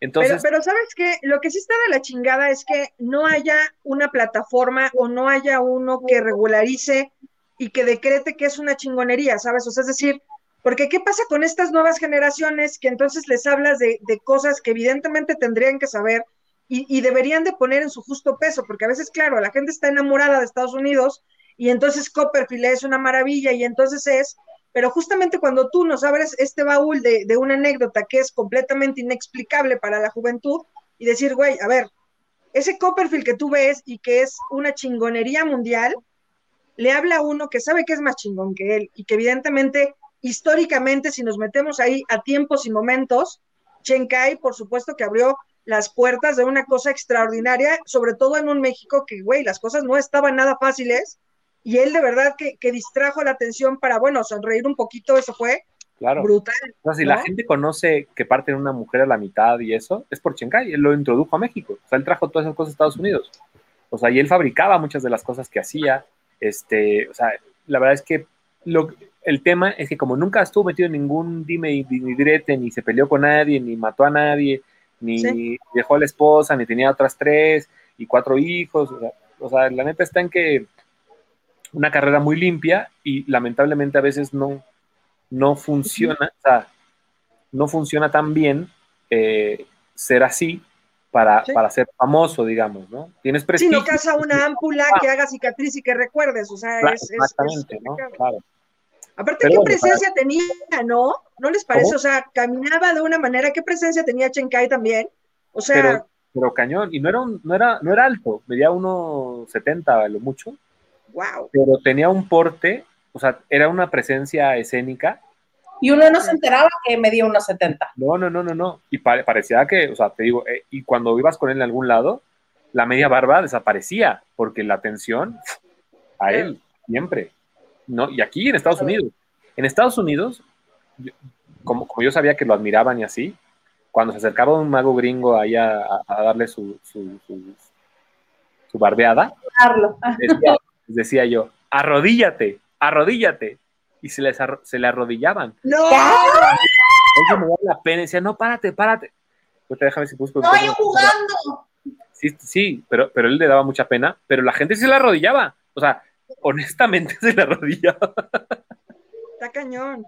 No, era un, y aparte no, pero qué bonito y, gracias por compartir, porque, porque también de eso se trata este programa, de justamente contar cosas que, que no se saben y honrar a los que realmente merecen. Y evidentemente tú, además de ser un gran profesional, porque, porque lo eres, porque, porque sabemos la amistad que aquí se te tiene y el cariño que también se te tiene, independientemente de eso, eres un grande, porque además justamente has logrado como como meter este tipo de cosas empresarialmente a cosas que te motivan, que te mueven, que te cambian el chip. Y puta, ahorita eso es súper necesario, porque evidentemente, ¿cuánta gente no va a regresar deprimida, hastiada, ¿no? Y evidentemente también para, para, para si alguien en sus trabajos les gustaría saber un poco también del trabajo de Joaquín, bueno, que sepan, por ejemplo, en, en Notmusa llegó a hacer trabajos ahí que yo también ahí ahí te vi para, para TV Notas, para las revistas, todos los musa, güey, tenía a Carlos Flores embobado y sorprender a Carlos Flores es imposible. Entonces, todo eso te motiva, te vuelve loco, te hace sonreír y justamente empiezas a darte cuenta de, lo mágico que es vivir, vaya una redundancia completamente artística que, es tuya. Entonces, muchas gracias. Felicidades. Lo que salió en el TV Notas en una notita súper chiquita y estuvo el mago de la media pero, pero si yo hubiera golpeado al mesero, Golpeado, pero, no otra lo golpeas y ya se soluciona el, el numerito. Oye, Joaquín, ¿habrá posibilidad de que nos hagas otra magia? Por su, por su pollísimo. Y antes de, que lo... ¿De qué la va a llevar? ¿De, de, magia o, de magia de, cartas o de magia de billetes? ¿Qué te gusta más? Algo que te guste a ti, que disfrutes tú. Esta, mira. Esta, les voy a aparte me gusta porque les, les voy a enseñar a hacer una cosa que pueden hacer en su casa. A ver. Que es con, agarran un billete, ¿ok? Agarran un billete, y tiene a don Benito Juárez, ¿cierto? Al Beni, al tío Beni. Y entonces este, ahí le dices, este, el, el dólar ya te pasó. Y entonces se pone triste, ¿no? Pero ahora ya viene, viene Kamala el martes y tal vez vuelve la cosa a la normalidad. Ah, ah bueno. Uh, que la... Ay, no me digas. que el domingo son las elecciones. Ah, hacer esto, esto lo voy a enseñar, pero lo pueden hacer con cualquier billete, lo pueden hacer con cualquier foto de su ex o de su suegra. No lo dije yo, ¿eh? porque no los van contra mí. lo que hacen es que tienen que doblar el billete de tal suerte que los ojos, ven de una línea, los ojos a la mitad tienen una línea, ¿cierto? Esos dobleces están hacia afuera, ¿no? Está así, hacia afuera. Y en medio lo doblan hacia adentro, ¿ok? Ok. Entonces queda como una especie de M, ¿cierto? De acuerdo. Entonces, si tú pones el billete así de frente, está normal. Si lo inclinas hacia abajo, se pone triste. si lo inclinas hacia arriba, se pone contento, ¿no? Se pone de poca madre el tío Benny. El tío Benny. Pero entonces, esta es otra ilusión óptica. Que si tú hablas el billete de 20 a la mitad, ¿no? Otra vez a la mitad, y ahí en la punta de los dedos, ¿no? así. Esto es una ilusión óptica, ¿eh? no crean que esto es verdad. Y soplas, así. Él, él, sigue siendo el billete de Benito Juárez, ¿no? Espérate, espérate, no, la agarré, me interesa. Chale. Ahí las mangas están muy abajo, ¿no? Y sigue Don Benito Juárez, ¿no? Ya no está tan sonriente porque ya se cree mucho, porque está en el de 500. ¿Qué pasó ahí? Y te vamos a doblar otra vez a la mitad, una vez más a la mitad. No, no, no, no, no pero así déjalo, porque así sí, sí no sirve mucho. No lo regreses, no. Porque de 500 a 20. Ándale. De 500 a 20 hay 480 diferencia, ¿no? Entonces pregunto, ¿quién cobra 480 por una doblada? No, pues está barata, ¿no? no lo escuchan, pero el, el, productor se está riendo. Y es difícil que se ría a carcajadas. Y ahora les voy a enseñar a invertir su dinero. Atención. Ok. ¡Ay, no! Yo ya me veía triunfando.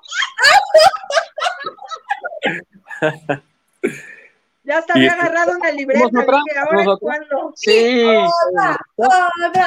Fíjate, eh, eh, uno de mis ídolos, Harry Houdini, un mago que, vivió en, una época, que vivió de 1874 y murió en el 26, lo cual quiere decir que vivió 26 años en un siglo y 26 años en otro exactamente el número de cartas de la baraja, 26 negras y 26 rojas. Él se autonombraba, se autonombraba el rey de las cartas. Si tú te pones a ver, las cartas tienen cuatro palos, que son las cuatro estaciones del año.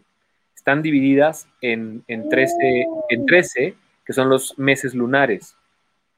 Si tú sumas de una baraja, si tú sumas todo, esto para que comenten un día en una cena y se hagan los interesantes y digan, pues que yo sé que es si tú sumas los, así el 5 más el 4 más el 3 más el as de toda la baraja, Ajá. 365. No. del año.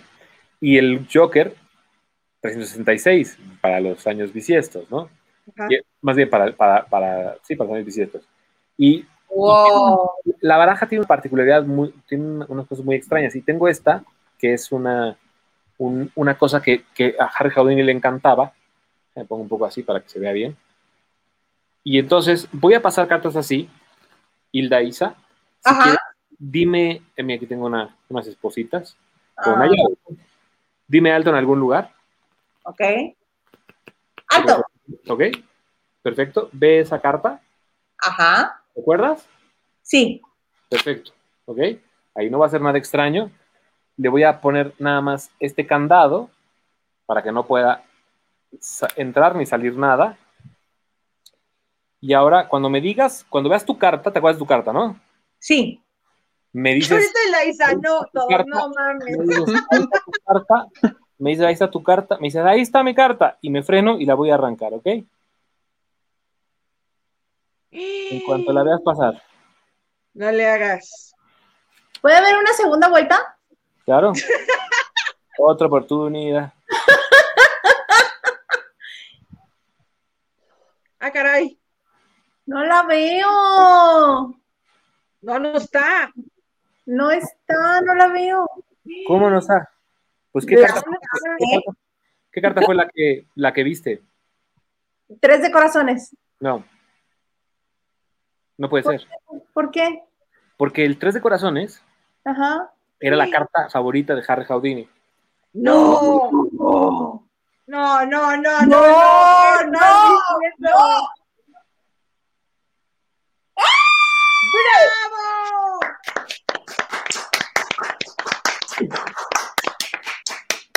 No, qué locura. Gracias, gracias. Pues me, ya que, ¿no? que, desquite, ¿no? Que desquite yo el. Ya aprendí. Oye, el comercial. Oye, corte A, le dices a, a, a no, no, no puede ser esa carta, y Estelita, ¿no? ¿Nos equivocamos otra vez? Sí estaba. ¡Qué locura! Oigan, ¿vieron, ¿vieron todos los que nos están viendo el programa? Comenten qué onda, si les gusta o no. Esto es una verdadera locura. Y evidentemente estos datos que nos platicó Joaquín de Harry Houdini, que además era guapísimo y espectacular, ese señor, están brutales. Para romper el hielo, ¿eh? Claro. y tiene, hay, más cosas todavía de, la baraja. O sea, son las cuatro estaciones del año. Este, por ejemplo, cuál es primavera, cuál es verano, cuál es invierno? Este, es, eh, tréboles, es otoño, es es primavera, diamantes, es verano, wow. y corazones, invierno. Qué locura. Y este, y tiene, o sea, y por ejemplo, los reyes son de diferentes reyes que ha habido, Alejandro Magno, qué sé yo, o sea, están basados en gente que existió y tienen muchas particularidades muy extrañas que, que, son llamativas. Y lo más llamativo es que el Harry Houdini, que se llamaba el rey de las cartas, aparte de ser escapista, vivió 26 años en un siglo y 26 exactamente en el otro. Murió de 52 años. Cosas que. Misterios sin resolver.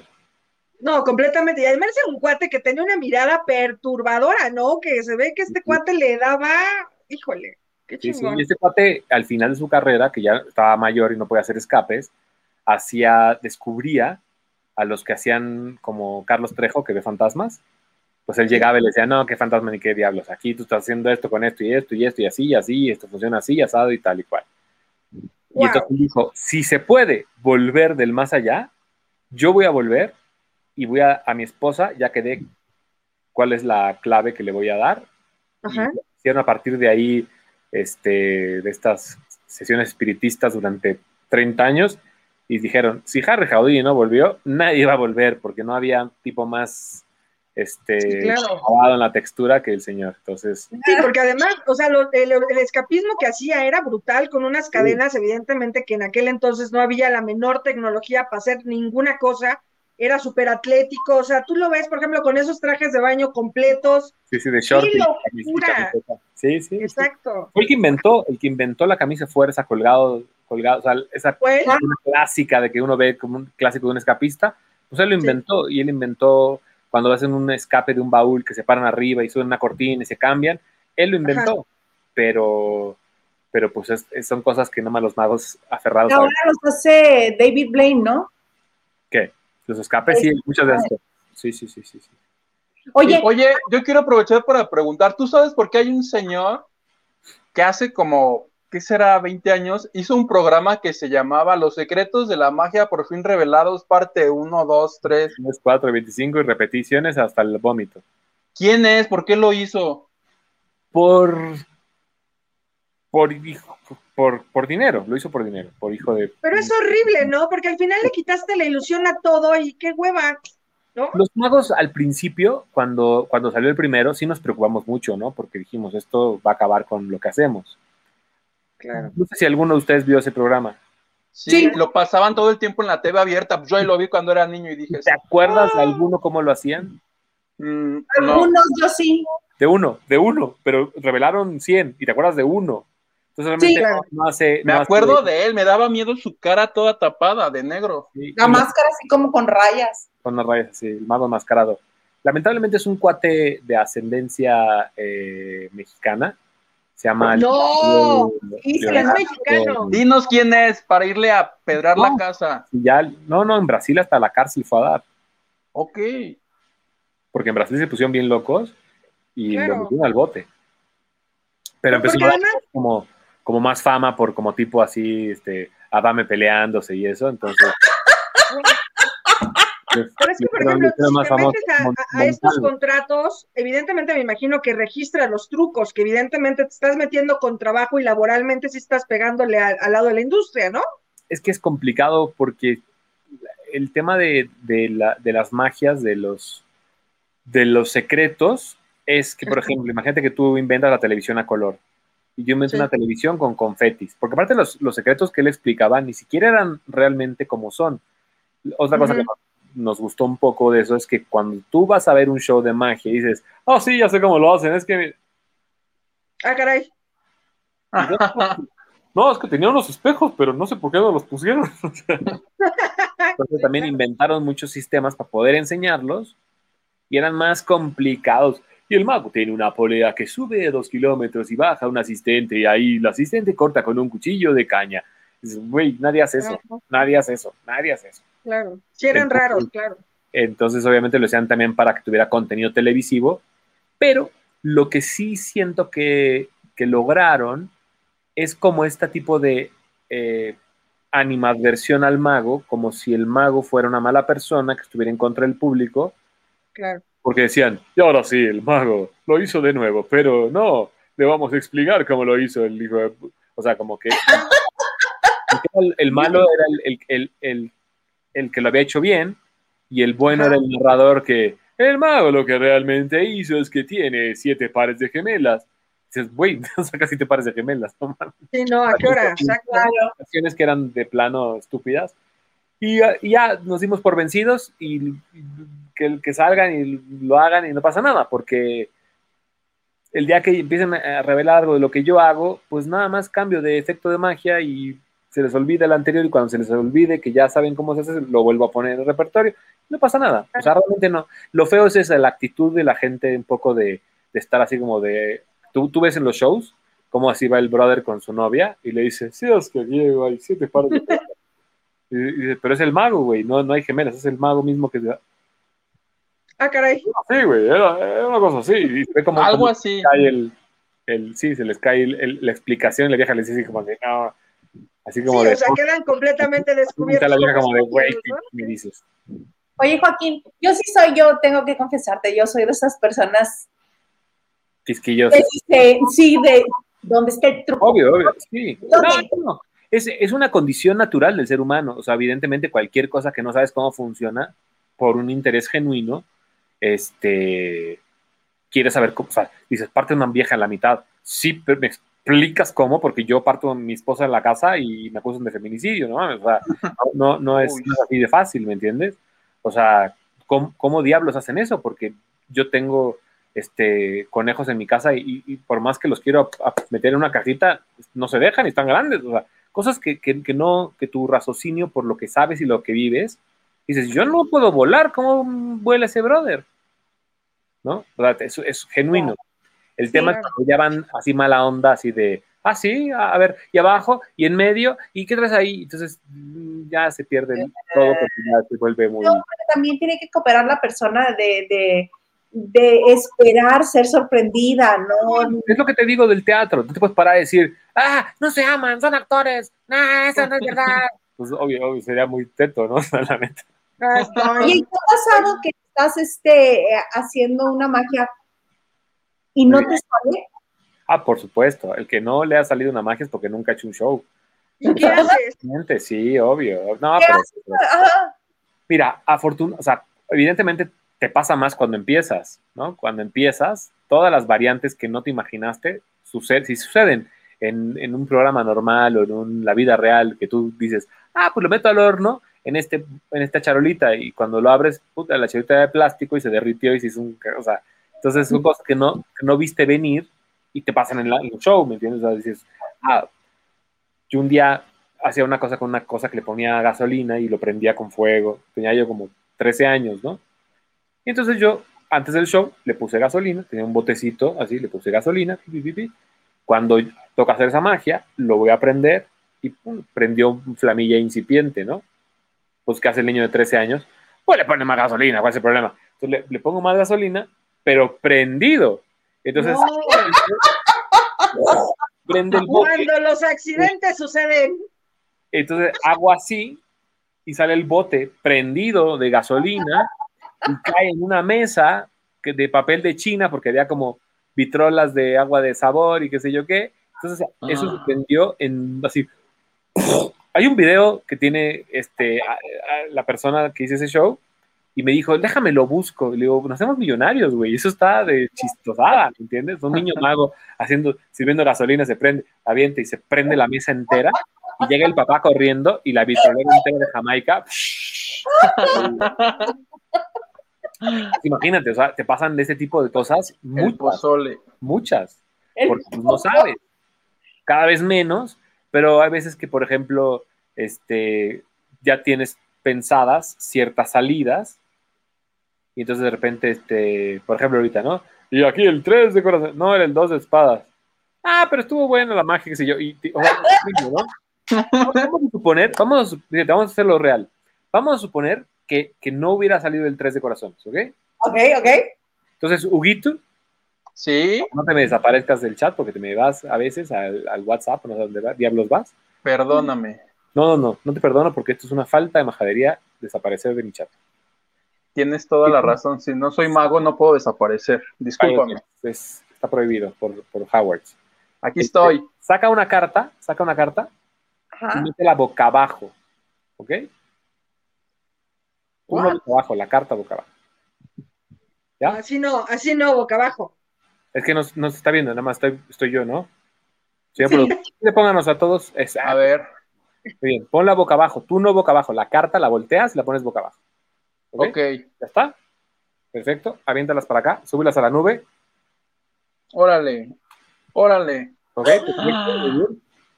Y entonces, por primera vez en voz alta, ¿a qué carta le diste vuelta, Wichi? Al dos de corazones. Dos de corazones. ¿La quieres cambiar? No. No, no, no, no, es pregunta. ¿La quieres ah. cambiar? Claro. No pido que la cambie, no por mí, por él. Porque luego ¡Oh! cambian, se quedan pensando y van en el auto. La hubiera cambiado. Ha pasado. Oye, ¿qué pasa si yo, por ejemplo, que no juego cartas y no sé, te digo cuatro de manzana, si no existe? Yo digo, no pasa nada, los magos somos unos aferrados que sabemos de las cartas, tenemos espadas, tréboles, corazones y diamantes, tenemos del As al As 2, 3, 4, 5, 6, J, Q de reina y rey, la que tú quieras. Eso es más difícil porque si tú no sabes las cartas, es más difícil entrar a tu cabeza y, saber exactamente la carta que tú vas a decir. Dila. Tres de corazones. La misma de Isla Isa. Por supuesto. Te da igual. Pudiera ser un cinco. Ahorita todos los magos del mundo viendo el lavando de noche haciendo así. Perdón. No, cinco. Yo tengo toda la noche. Me da igual. Cinco, cinco, ya. Cinco Perdóname. de Cinco de espadas, tréboles, corazones o diamantes. Tréboles. O sea, tú crees que dijiste lo que te dio la gana. Y dijiste, ah, voy a cambiarla, pero no, está bajo mi control. Valora. A ver. Cinco ¡Valora! De, cinco de tréboles. Ajá. Voy a sacar las cartas lentamente del estuche, Huguito. ¿okay? Sí. Si ves una carta volteada, me avisas. Ahí está. Hay una carta no. tabaco. No, no, Sería increíble, imposible, un milagro. Laico, pero milagro. Porque Exacto. si esta carta la cambiaste, dijiste dos de corazones, tres de corazones, dos de no sé qué, no sé qué, y luego la cambiaste. Si esta carta, aquí no la voy a mover de aquí, si esta carta es el 8, ¿qué diablos dijiste al final? Cinco de tréboles. Este, ¿cuál? Entonces, sí sería un milagro. Eh, ¡Ah! ¿Cómo lo hizo?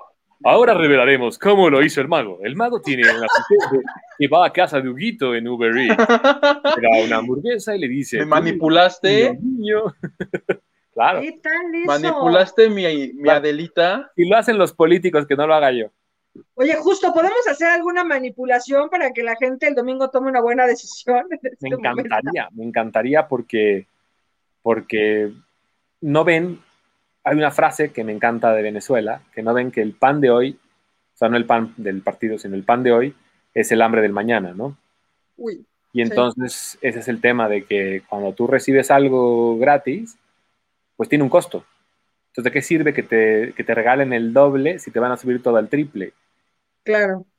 y si no van a, o sea, hay, una, hay un chiste de, de en Cuba que, que oí buenísimo, que decía, este, y vamos a repartir las empresas, y toda la gente, ¡ah! y las casas de los ricos, ¡ah! y los coches, ¡ah! y las motos, no, mi moto no, mi moto no, dice un tipo, ¿no? O sea, ya hasta que te pega, lo que van a repartir Claro, dice, espérame. chistoso, ¿no? Y ese es el Sí. tema, que, que, que la gente a veces no ve que, que lo que está recibiendo luego le va a jugar en contra. Claro. Oye. ¿has hecho espectáculos para políticos? La neta, muy pocos. Y, ¿Pero porque no te como- gusta? O no les gusta la magia, ¿no? Porque perro no come perro, me imagino. Para desaparecer si no chingas, ¿no? Entre, Sí. entre, entre, entre gitanos no nos leemos las cartas, ¿ves? Este, sí he hecho para, pero honestamente no he hecho para los políticos, he hecho para las personas que se dedican a ser políticos. O sea, me da igual si son, he trabajado con Doctores. presidentes, expresidentes, doctores, hasta in- inclusive gente que se dedica a, a cosas ilícitas, evidentemente, porque llega ¿Has, has ido a shows de narcos? No. que yo sepa, o sea, que yo sé, como dice Chispirito, que yo sepa, no, pero, o sea, pero llegas a una Sí, casa. pero te das cuenta ya estando ahí aparte, no es como que lo... Claro. Pues pues a qué se dedicarán, ¿no? Igual tienen una bodega de, de sandías, pero tú sabes, ¿no? O sea, no sé, claro. pero tampoco les hago un, no, no llego y les digo, pero usted a qué se dedica. A ver, primero que nada, sí, no, Claro. pues no, claro. A mí me contrata la señora Martínez o el licenciado Pérez, tú llegas, hay gente, como toda la gente, to- todos, hasta el malo más malo, hasta... Ay, mira una grabación del Señor de los Cielos, qué padre. Claro, entonces, pues todos tienen hijos, sobrinos, nietos, primos, y, y se la pasan igual que cualquier persona que tiene sobrinos, nietos, primos. Y te digo, he trabajado para expresidentes, para presidentes, para expresidentes de- más, más viejos, o sea, pero para mí no son ellos, son, son el señor tal. situaciones, además, ¿no? Joaquín, o sea, porque también hay gente muy buena, no, no podemos también juzgar Claro. la maldad de la gente, o sea, es... Claro, claro, claro, claro, claro. Sí, no, no hay como las novelas de que son malos, malos, malos, malos, malos, o buenos, buenos, buenos, buenos. Sí, ¿no? Son personas al final del día, ¿no? Oye, Alejandra, ¿quieres saber qué opinas de Beto el Boticario? Él, él revelaba los cuerpos también. Claro, trucos los perros, pero sí hacía trucos. Este no. El, el Beto el Boticario era, era un comediante. O sea, él no era mago. En realidad, él empezó, él era hijo de un ventrílocuo que se llama Bobby, el conde Bobby. ¡Wow! Y estaba, eh, el conde Bobby era de, de ventrílocuo de carpas, de, de, de carpas de burlesque, Eh, de que salían... Y así. y luego, no, mm, de que salían chavas y así, y luego salía el ventríloco, el conde Bobby. Y entonces, eh, Beto el Boticario era comediante y tenía un show de comedia, como, como así, como, como, como, como todos los comediantes que hacen estas películas de Laguna de mi barrio y así, de, de ese, de ese- de ese corte, ¿no? Come- comediante, actor, comediante. Y en algún momento dijo, voy a hacer una magia. Porque el papá, como era ventrílogo, la ventriloquía es una rama afín a la magia, tiene alguna magia, lo hizo, y pues evidentemente lo que te decía yo, cuando empiezas a hacer magia, lo más probable es que te falle, lo más, lo más fácil. Pero como él ya era comediante, lo usó a su, a su, trabajaba para su molino y vio que funcionaba. O sea, era el chiste, claro, era, la rutina. Y como el mago enmascarado, muchas de las magias que él explicaba, él las inventaba, o sea, no eran ni siquiera reales. Eran así como de, ah, tengo una cosa aquí, magia, magia. Paloma, paloma, música para paloma. No hay paloma, no hay, no hay música, no hay paloma. Y no la parecía, ¿no? el globo que sea pequeño. Claro, vengo a subir al... lo, lo, lo, padre de, ese personaje es que estaba cantando César Costa o, o, alguno de los Castro. Y yo, ay, no sé qué, no sé cuánto. Y llegaba y decía, bueno, ya, ya, ya, ya, cortemos esto. Y eso no, no, no, existía en la televisión, que llegara alguien y irrumpir así, una cosa más irreverente que frenar a Gualberto Castro, a César Costa cantando a media canción a, ya, ya, ya vine aquí a subir el rating, porque me hablaron ¿no? de arriba y ya vine aquí a subir rating, porque esto estaba ya muy feo y traía la cava y, y, y, a veces hacía magia de verdad y no la explicaba. Había veces que así inventaba dos, tres tonteras y las explicaba, pero estaban diseñadas para explicarlas. En realidad, o sea, Beto Boticario, mago no era, pero era como, como si, tú como mesero, ¿te indigna que salga poliéster diciendo los meseros? No tiene nada que ver, o sea, es un personaje que hace de, mesero, ¿no? O sea, Beto no era mago. Muy buena gente, por cierto, y se llevaba muy bien con, con ciertos magos amigos míos yo nunca lo conocí, bueno, lo conocí una vez y dije, hola, ¿cómo estaba? Y, pero, pero no, no, realmente no. Él, nunca afectó a la magia, al contrario, yo que le impulsó bastante. Los magos son vampiros o algo del demonio, ah, carajo. Saca los colmillos, Joaquín. ¿Los magos son vampiros o algo del demonio? Dice Pues mira, Interview with the Vampire es la película esa. Sí. Sí, entrevista con el vampiro. Es que además hay, hay, muchas cosas que se mueven obviamente alrededor de la magia, que evidentemente ahora, por ejemplo, que, que, esta gente que mueve en energía y en yoga y en resistencia y en reiki, a veces dice que las frecuencias bajas están en esta cosa de suponer, de crear, pero, pero no sé, dinos tú. Pues mira, los magos, los magos como yo, o sea, porque vamos a ver, en Dubai también, no puedes decir que eres mago. Porque la no, ¿por qué? Está prohibida por el Corán. No. Pero espérame un segundo, es pena de muerte. O sea, te cuento. No mames. Yo soy ilusionista en Dubai, cuidado. O sea, yo en Dubai no soy mago. Soy ilusionista. Sí, ilusionista de la media barba. Y no hago magia, hago ilusiones. Wow. Porque cualquiera, cualquiera, fíjate esta cosa, cualquiera que haga o diga hacer magia gratuitamente o cobrando, pública o privada, será con ejecución de pena de muerte. No, no. Vas a Dubái con mi madre, ¿no? ¿eh? Entonces, obviamente, se presta mucho lo que yo hago, por ejemplo, las cosas de hacer una ilusión, para hacerlo pasar como brujería. Por ejemplo, ¿no? Tú le dices a una persona, venga y traiga un huevo, le voy a hacer una limpia traiga un huevo de su casa. Entonces, pues ya trae su huevo y le, se, le dice, usted deténgalo en su mano, no lo suelte y rómpalo y ahí va a estar todo lo malo. Y lo rompe y sale podrido, sale negro, sale con cosas, ¿no? Entonces la gente se va y dice, pues yo nunca solté el huevo. Y entonces lo que no se acuerdan es que cuando llegaron, le dijo, ¿trajo el huevo? Sí, déjeme nada más eh, limpiarlo. Entonces toman el huevo, lo limpian y en el trapo traen uno rojo, blanco, ahí lo cambian por el podrido, se lo dan y dicen, ahora sí, siéntese y, pasa una cosa que se llama paréntesis de olvido, que lo usan, todo, lo toda, como diría Peter Parker, un gran poder implica una gran responsabilidad.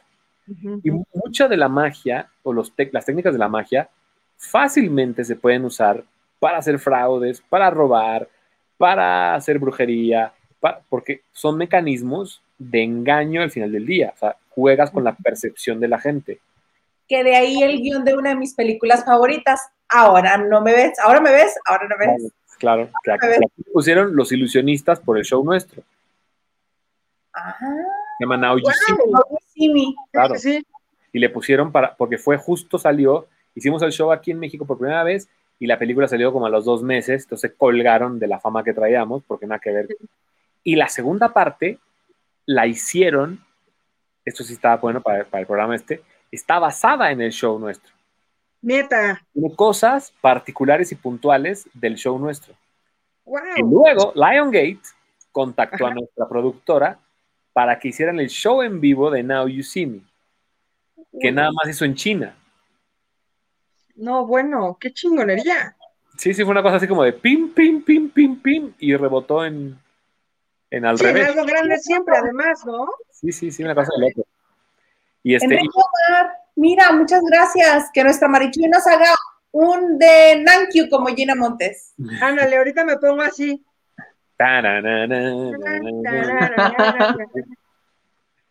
Oye, la, Gina no hablaba ni madres, pero ¿qué tal distraía en la televisión, va? también, también, era un poco ese el tema así de tener el asistente de, de medio boba, digamos, ¿no? Como este, que ya ahorita es imposible hacer algo así porque uy, se te van a yugular. Sí, no, va y te van a pintar la casa, pero, pero, pero sí creo que era como muy glamuroso, ¿no? O sea, es decir, o sea, lo que decíamos un poco de Chenkai, o sea, este andar, estos movimientos, o sea, me imagino que dentro de todo sí toman como, no sé, a lo mejor artes escénicas, de proyección, de hablar en público. Sí, sí, de, no, de, de, todo, porque eh, eh, no deja de ser un arte escénico y no dejas de estar actuando todo el tiempo, porque nada de lo que yo hago es real. O sea, lo que me decían esto, ¿no? De que somos vampiros o, que tenemos algún tema esotérico o eso. Yo en lo particular no tengo nada que ver con esas cosas. A mí me encantaría ser este eh, testigo de alguna de algún evento paranormal o sobrenormal o algún algo y en mi carrera nunca he visto nada así, ¿no? O sea, tampoco es que tengas que ver. El que tiene una suerte bárbara para eso es Carlos Trejo. O sea, el donde se para, pasa, pasa ahí. Es que tiene su detector de fantasmas. Ah, como Scooby-Doo. Como los de metal, ¿no? Pero es de fantasmas. Pues sí. Entonces, Oye, yo tengo una duda. ¿La hipnosis es una rama de la magia?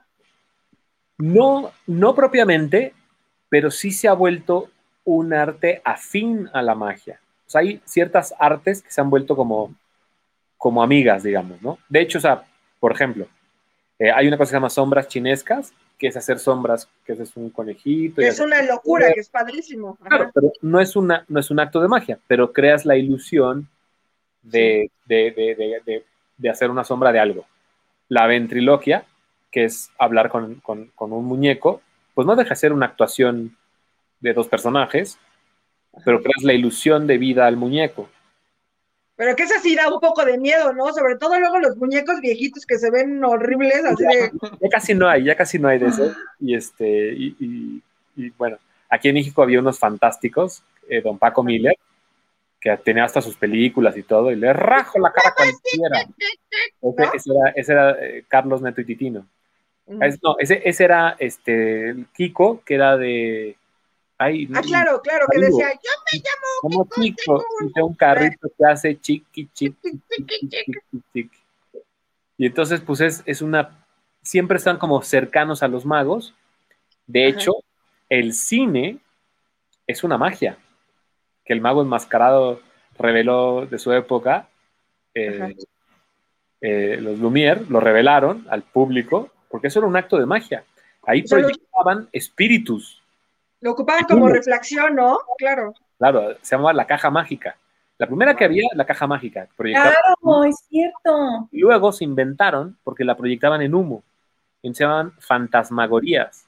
Entonces, si los fantasmas hablan así de, hola, ¿cómo es? Es porque hacían el lip sync con el humo. Porque entonces hacía el, hola, es, por, es por el lip sync con el humo, este sonido de, distorsionado. porque si no, no. ¡Qué cabrones! O sea, yo hubiera estado viviendo en esa época, yo hubiera estado cagada de miedo en el show. Seguramente, seguramente. Obviamente es la idea, ¿no? La idea que. Y aparte, en una época de la tecnología, y aparte eran. Este, hacían los magos, había, estaba de moda el éter, ¿no? El éter, el éter para dormir. adiós. Y que tenía propiedades milagrosas y qué sé yo qué. Y te ponían éter y entonces flotaba en una chava. Y según era por el éter y la gente se la compraba todo eso, ¿no? Y la gente, aparte huele rarísimo. Y pasaban tres tipos cargándola, ¿no? Claro. hay una película, película, que se llama El ilusionista, que la hicieron muy, muy de cine con Edward Norton, que hay una es Buenísima. Claro, es, buenísima, pero los efectos de magia que hacen ahí se ven muy de truco de cámara. Se nota que es, es, es digital. Pero esas magias en realidad se hacían en Europa en esa época, que era la proyección del fantasma en humo. Hacían uno que se llamaba el naranjo, que era un naranjo mecánico. Un cuate en Francia, Robert Houdin, eh, fabricaba estos. que crecía como que crecía el árbol. crecía el árbol. Entonces, el tema, el tema sorprendente no es que creciera el árbol. El árbol primero florece en el naranjo. Luego se empieza como entre la maleza, se empiezan a, aparecer las naranjas. Y tú dices ahorita, y claro, en Europa, en 1850, en invierno, es técnicamente imposible tener una naranja. O sea, es un milagro. Este cuate era putrimillonario y las mandaba a traer de África. Y entonces, imagínate, cada naranja costaba 100, 100 euros, haz de cuenta, ¿no? Entonces aparecían las naranjas y el tipo las aventaba al público regaladas.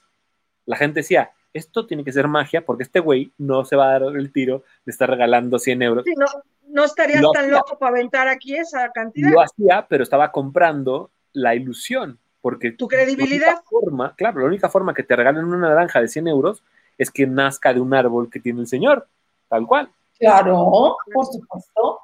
Y florece toda la noche de espectáculo.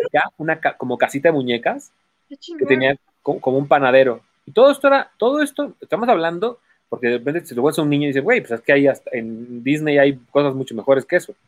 Pero esto era de relojería. Todo, todo, todo era con engranes, de relojería. Mecánico, pues, claro. Mecánico, y, sin, sin computadora y sin cables y sin motores y sin nada. Entonces tenían una panadería. Entonces tú decías, le decías al, al panadero, quiero un pastel de chocolate. Y veías cómo se movía, traca, traca, traca, traca, y salía el pastel de chocolate. Quiero un pastel de nuez, y salía el pastel de nuez. Y tenía todo un show armado con autómatas. en un trapecista que todo el, todo el trapecio, eh, todo el muñeco estaba con engranes por todos lados y el tipo se soltaba del trapecio, el muñequito. O sea, eran, milagros para esa época. Yo los, ve, los ves hoy por hoy, siguen siendo milagros. Pero digo, la, la, hipnosis, que es la pregunta que me fui como 200 años a la redonda, eh, la hipnosis tiene este concepto, este, este sensación de magia de duerme, y es como de mago, ¿no? ¡Pum! Caes dormido. Entonces se llama hipnosis teatral. La hipnosis no es otra cosa más que un estado de conciencia alterada. Es como, por ejemplo, cuando tú vas manejando y de repente dices, ¿cómo llegué aquí? no, no me acuerdo cómo llegué aquí porque en otra onda estaba hipnotizado, sin tener una guía de la hipnosis. Cuando te hipnotiza un hipnotista, estás guiado y cuando despiertas no te acuerdas de lo que pasó, así como no te acuerdas de cómo llegaste del punto A al punto B, o que estás viendo una película y te va, o estás leyendo un libro y, estás ley, ley, ley, ley, y estás en otra onda. Es como llegué a la página 42 y no sé de qué habla el libro. Claro. Claro. Oye, vamos a leer últimos mensajes porque ya no se nos fue el tiempo emocionante. Voló, voló el tiempo. Disculpa, no. Y para que nos hagas una última magia para, para cerrar el programa, ¿qué te parece? Porque lleva preparado nomás esas. La última que hice de Horacito era la que tenía yo de final de triunfar. Ya después, ¿eso qué puedo hacer? ¿No? Desaparecer el programa. sí, ajá, exacto, puedes desaparecer el programa. Hilda Mitocayo Olivares, no conocía a Media Barba. Qué gran gusto y buenas anécdotas. Hombre, muchas gracias. Espero no haberlos aburrido con mi choro. Claro que no. Nancy Camarena dice, ¡Wow! Y, te, pone bagazo. Somar dice, buena, espumosa y mágica noche. ¿Cómo que comenten si todos estamos así? Poniendo atención. Embobados. no, porque además las cosas que nos está contando, evidentemente, Joaquín, de estos, de esta magia, de, de, estas cosas mecánicas, son a finales del siglo XIX, ¿no? mediados.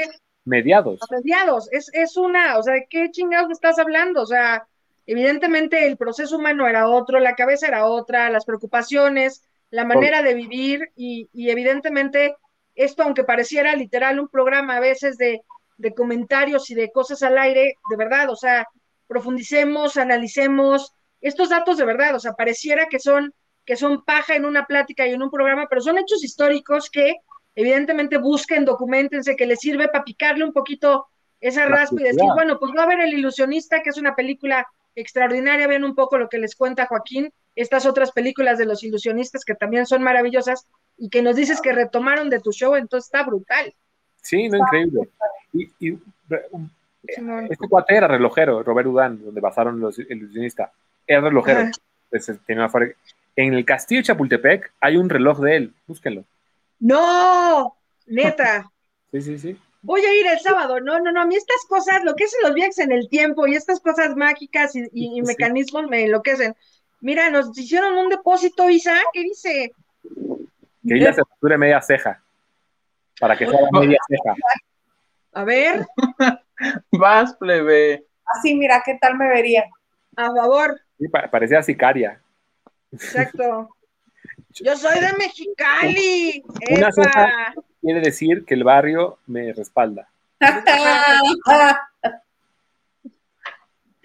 Alexis Serrano, saluditos desde Acapulco. Oh, qué rico Acapulquiti, Acapulquirri.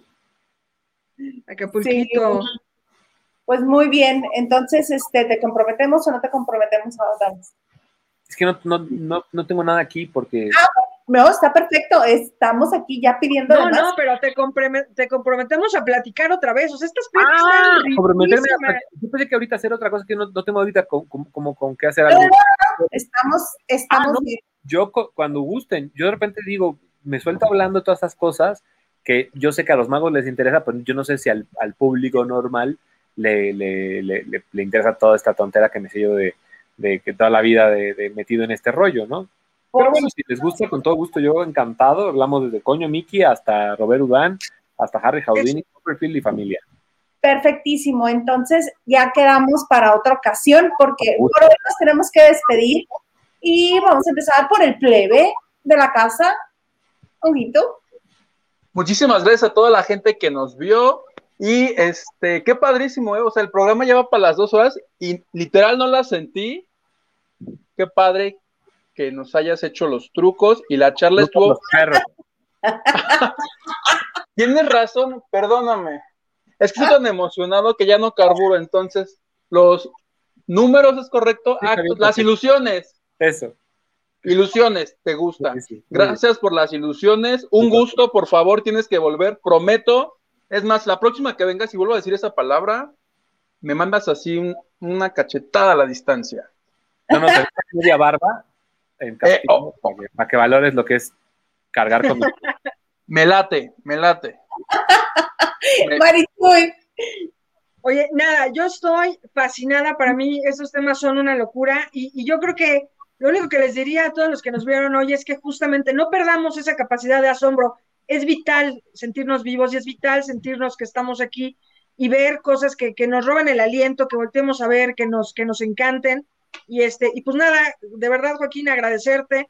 Evidentemente, además de tu gran talento que tienes en, estas cuestiones escénicas, en este profesionalismo tuyo, lo que nos contaste hoy, yo creo que no, no tiene un precio, es completamente invaluable para nuestras memorias y ese justo reconocimiento también que se le hace hoy en este programa, programa a Chen Kai, creo que, que también se le lleva un aplauso porque es un tipo, era un genio y yo creo que hay que darle justo peso a las personas. Muchas gracias por vernos. Muchísimas gracias, Marichu, qué amable. Muchas, muchas gracias por mi parte.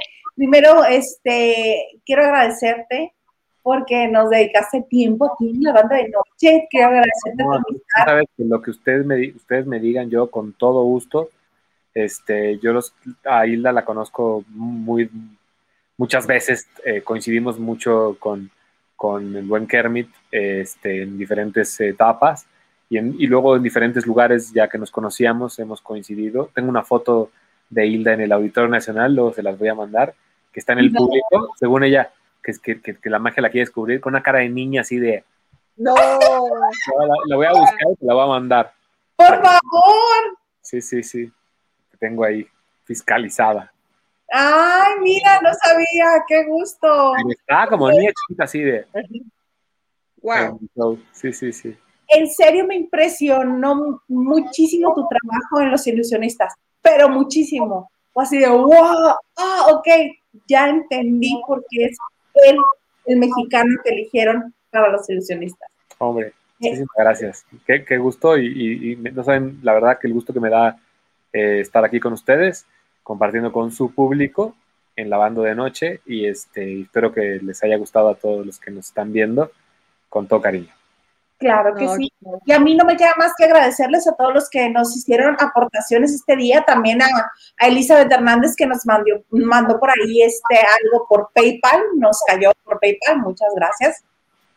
Claro que sí. me gusta, Y este, sí, para escucharnos estamos en podcast en Himalaya, Apple Podcast y Spotify. Ahí nos pueden escuchar. Y Lupita Robles nos dice, qué lindo, nos consideran normales. Y a veces, ¿eh? tampoco siempre, tampoco siempre. Y Alejandro López dice, no soy muy normal, pero me encantan sus anécdotas. Eso, es. Para la próxima hacemos algo paranormal. No, no. Para ellos, paranormales, paranormales. Ah, ok, bueno, ya. Y pues no me resta nada más que decirles que los esperamos el próximo martes en punto a las nueve de la noche aquí en la banda de noche. Gracias, bye bye.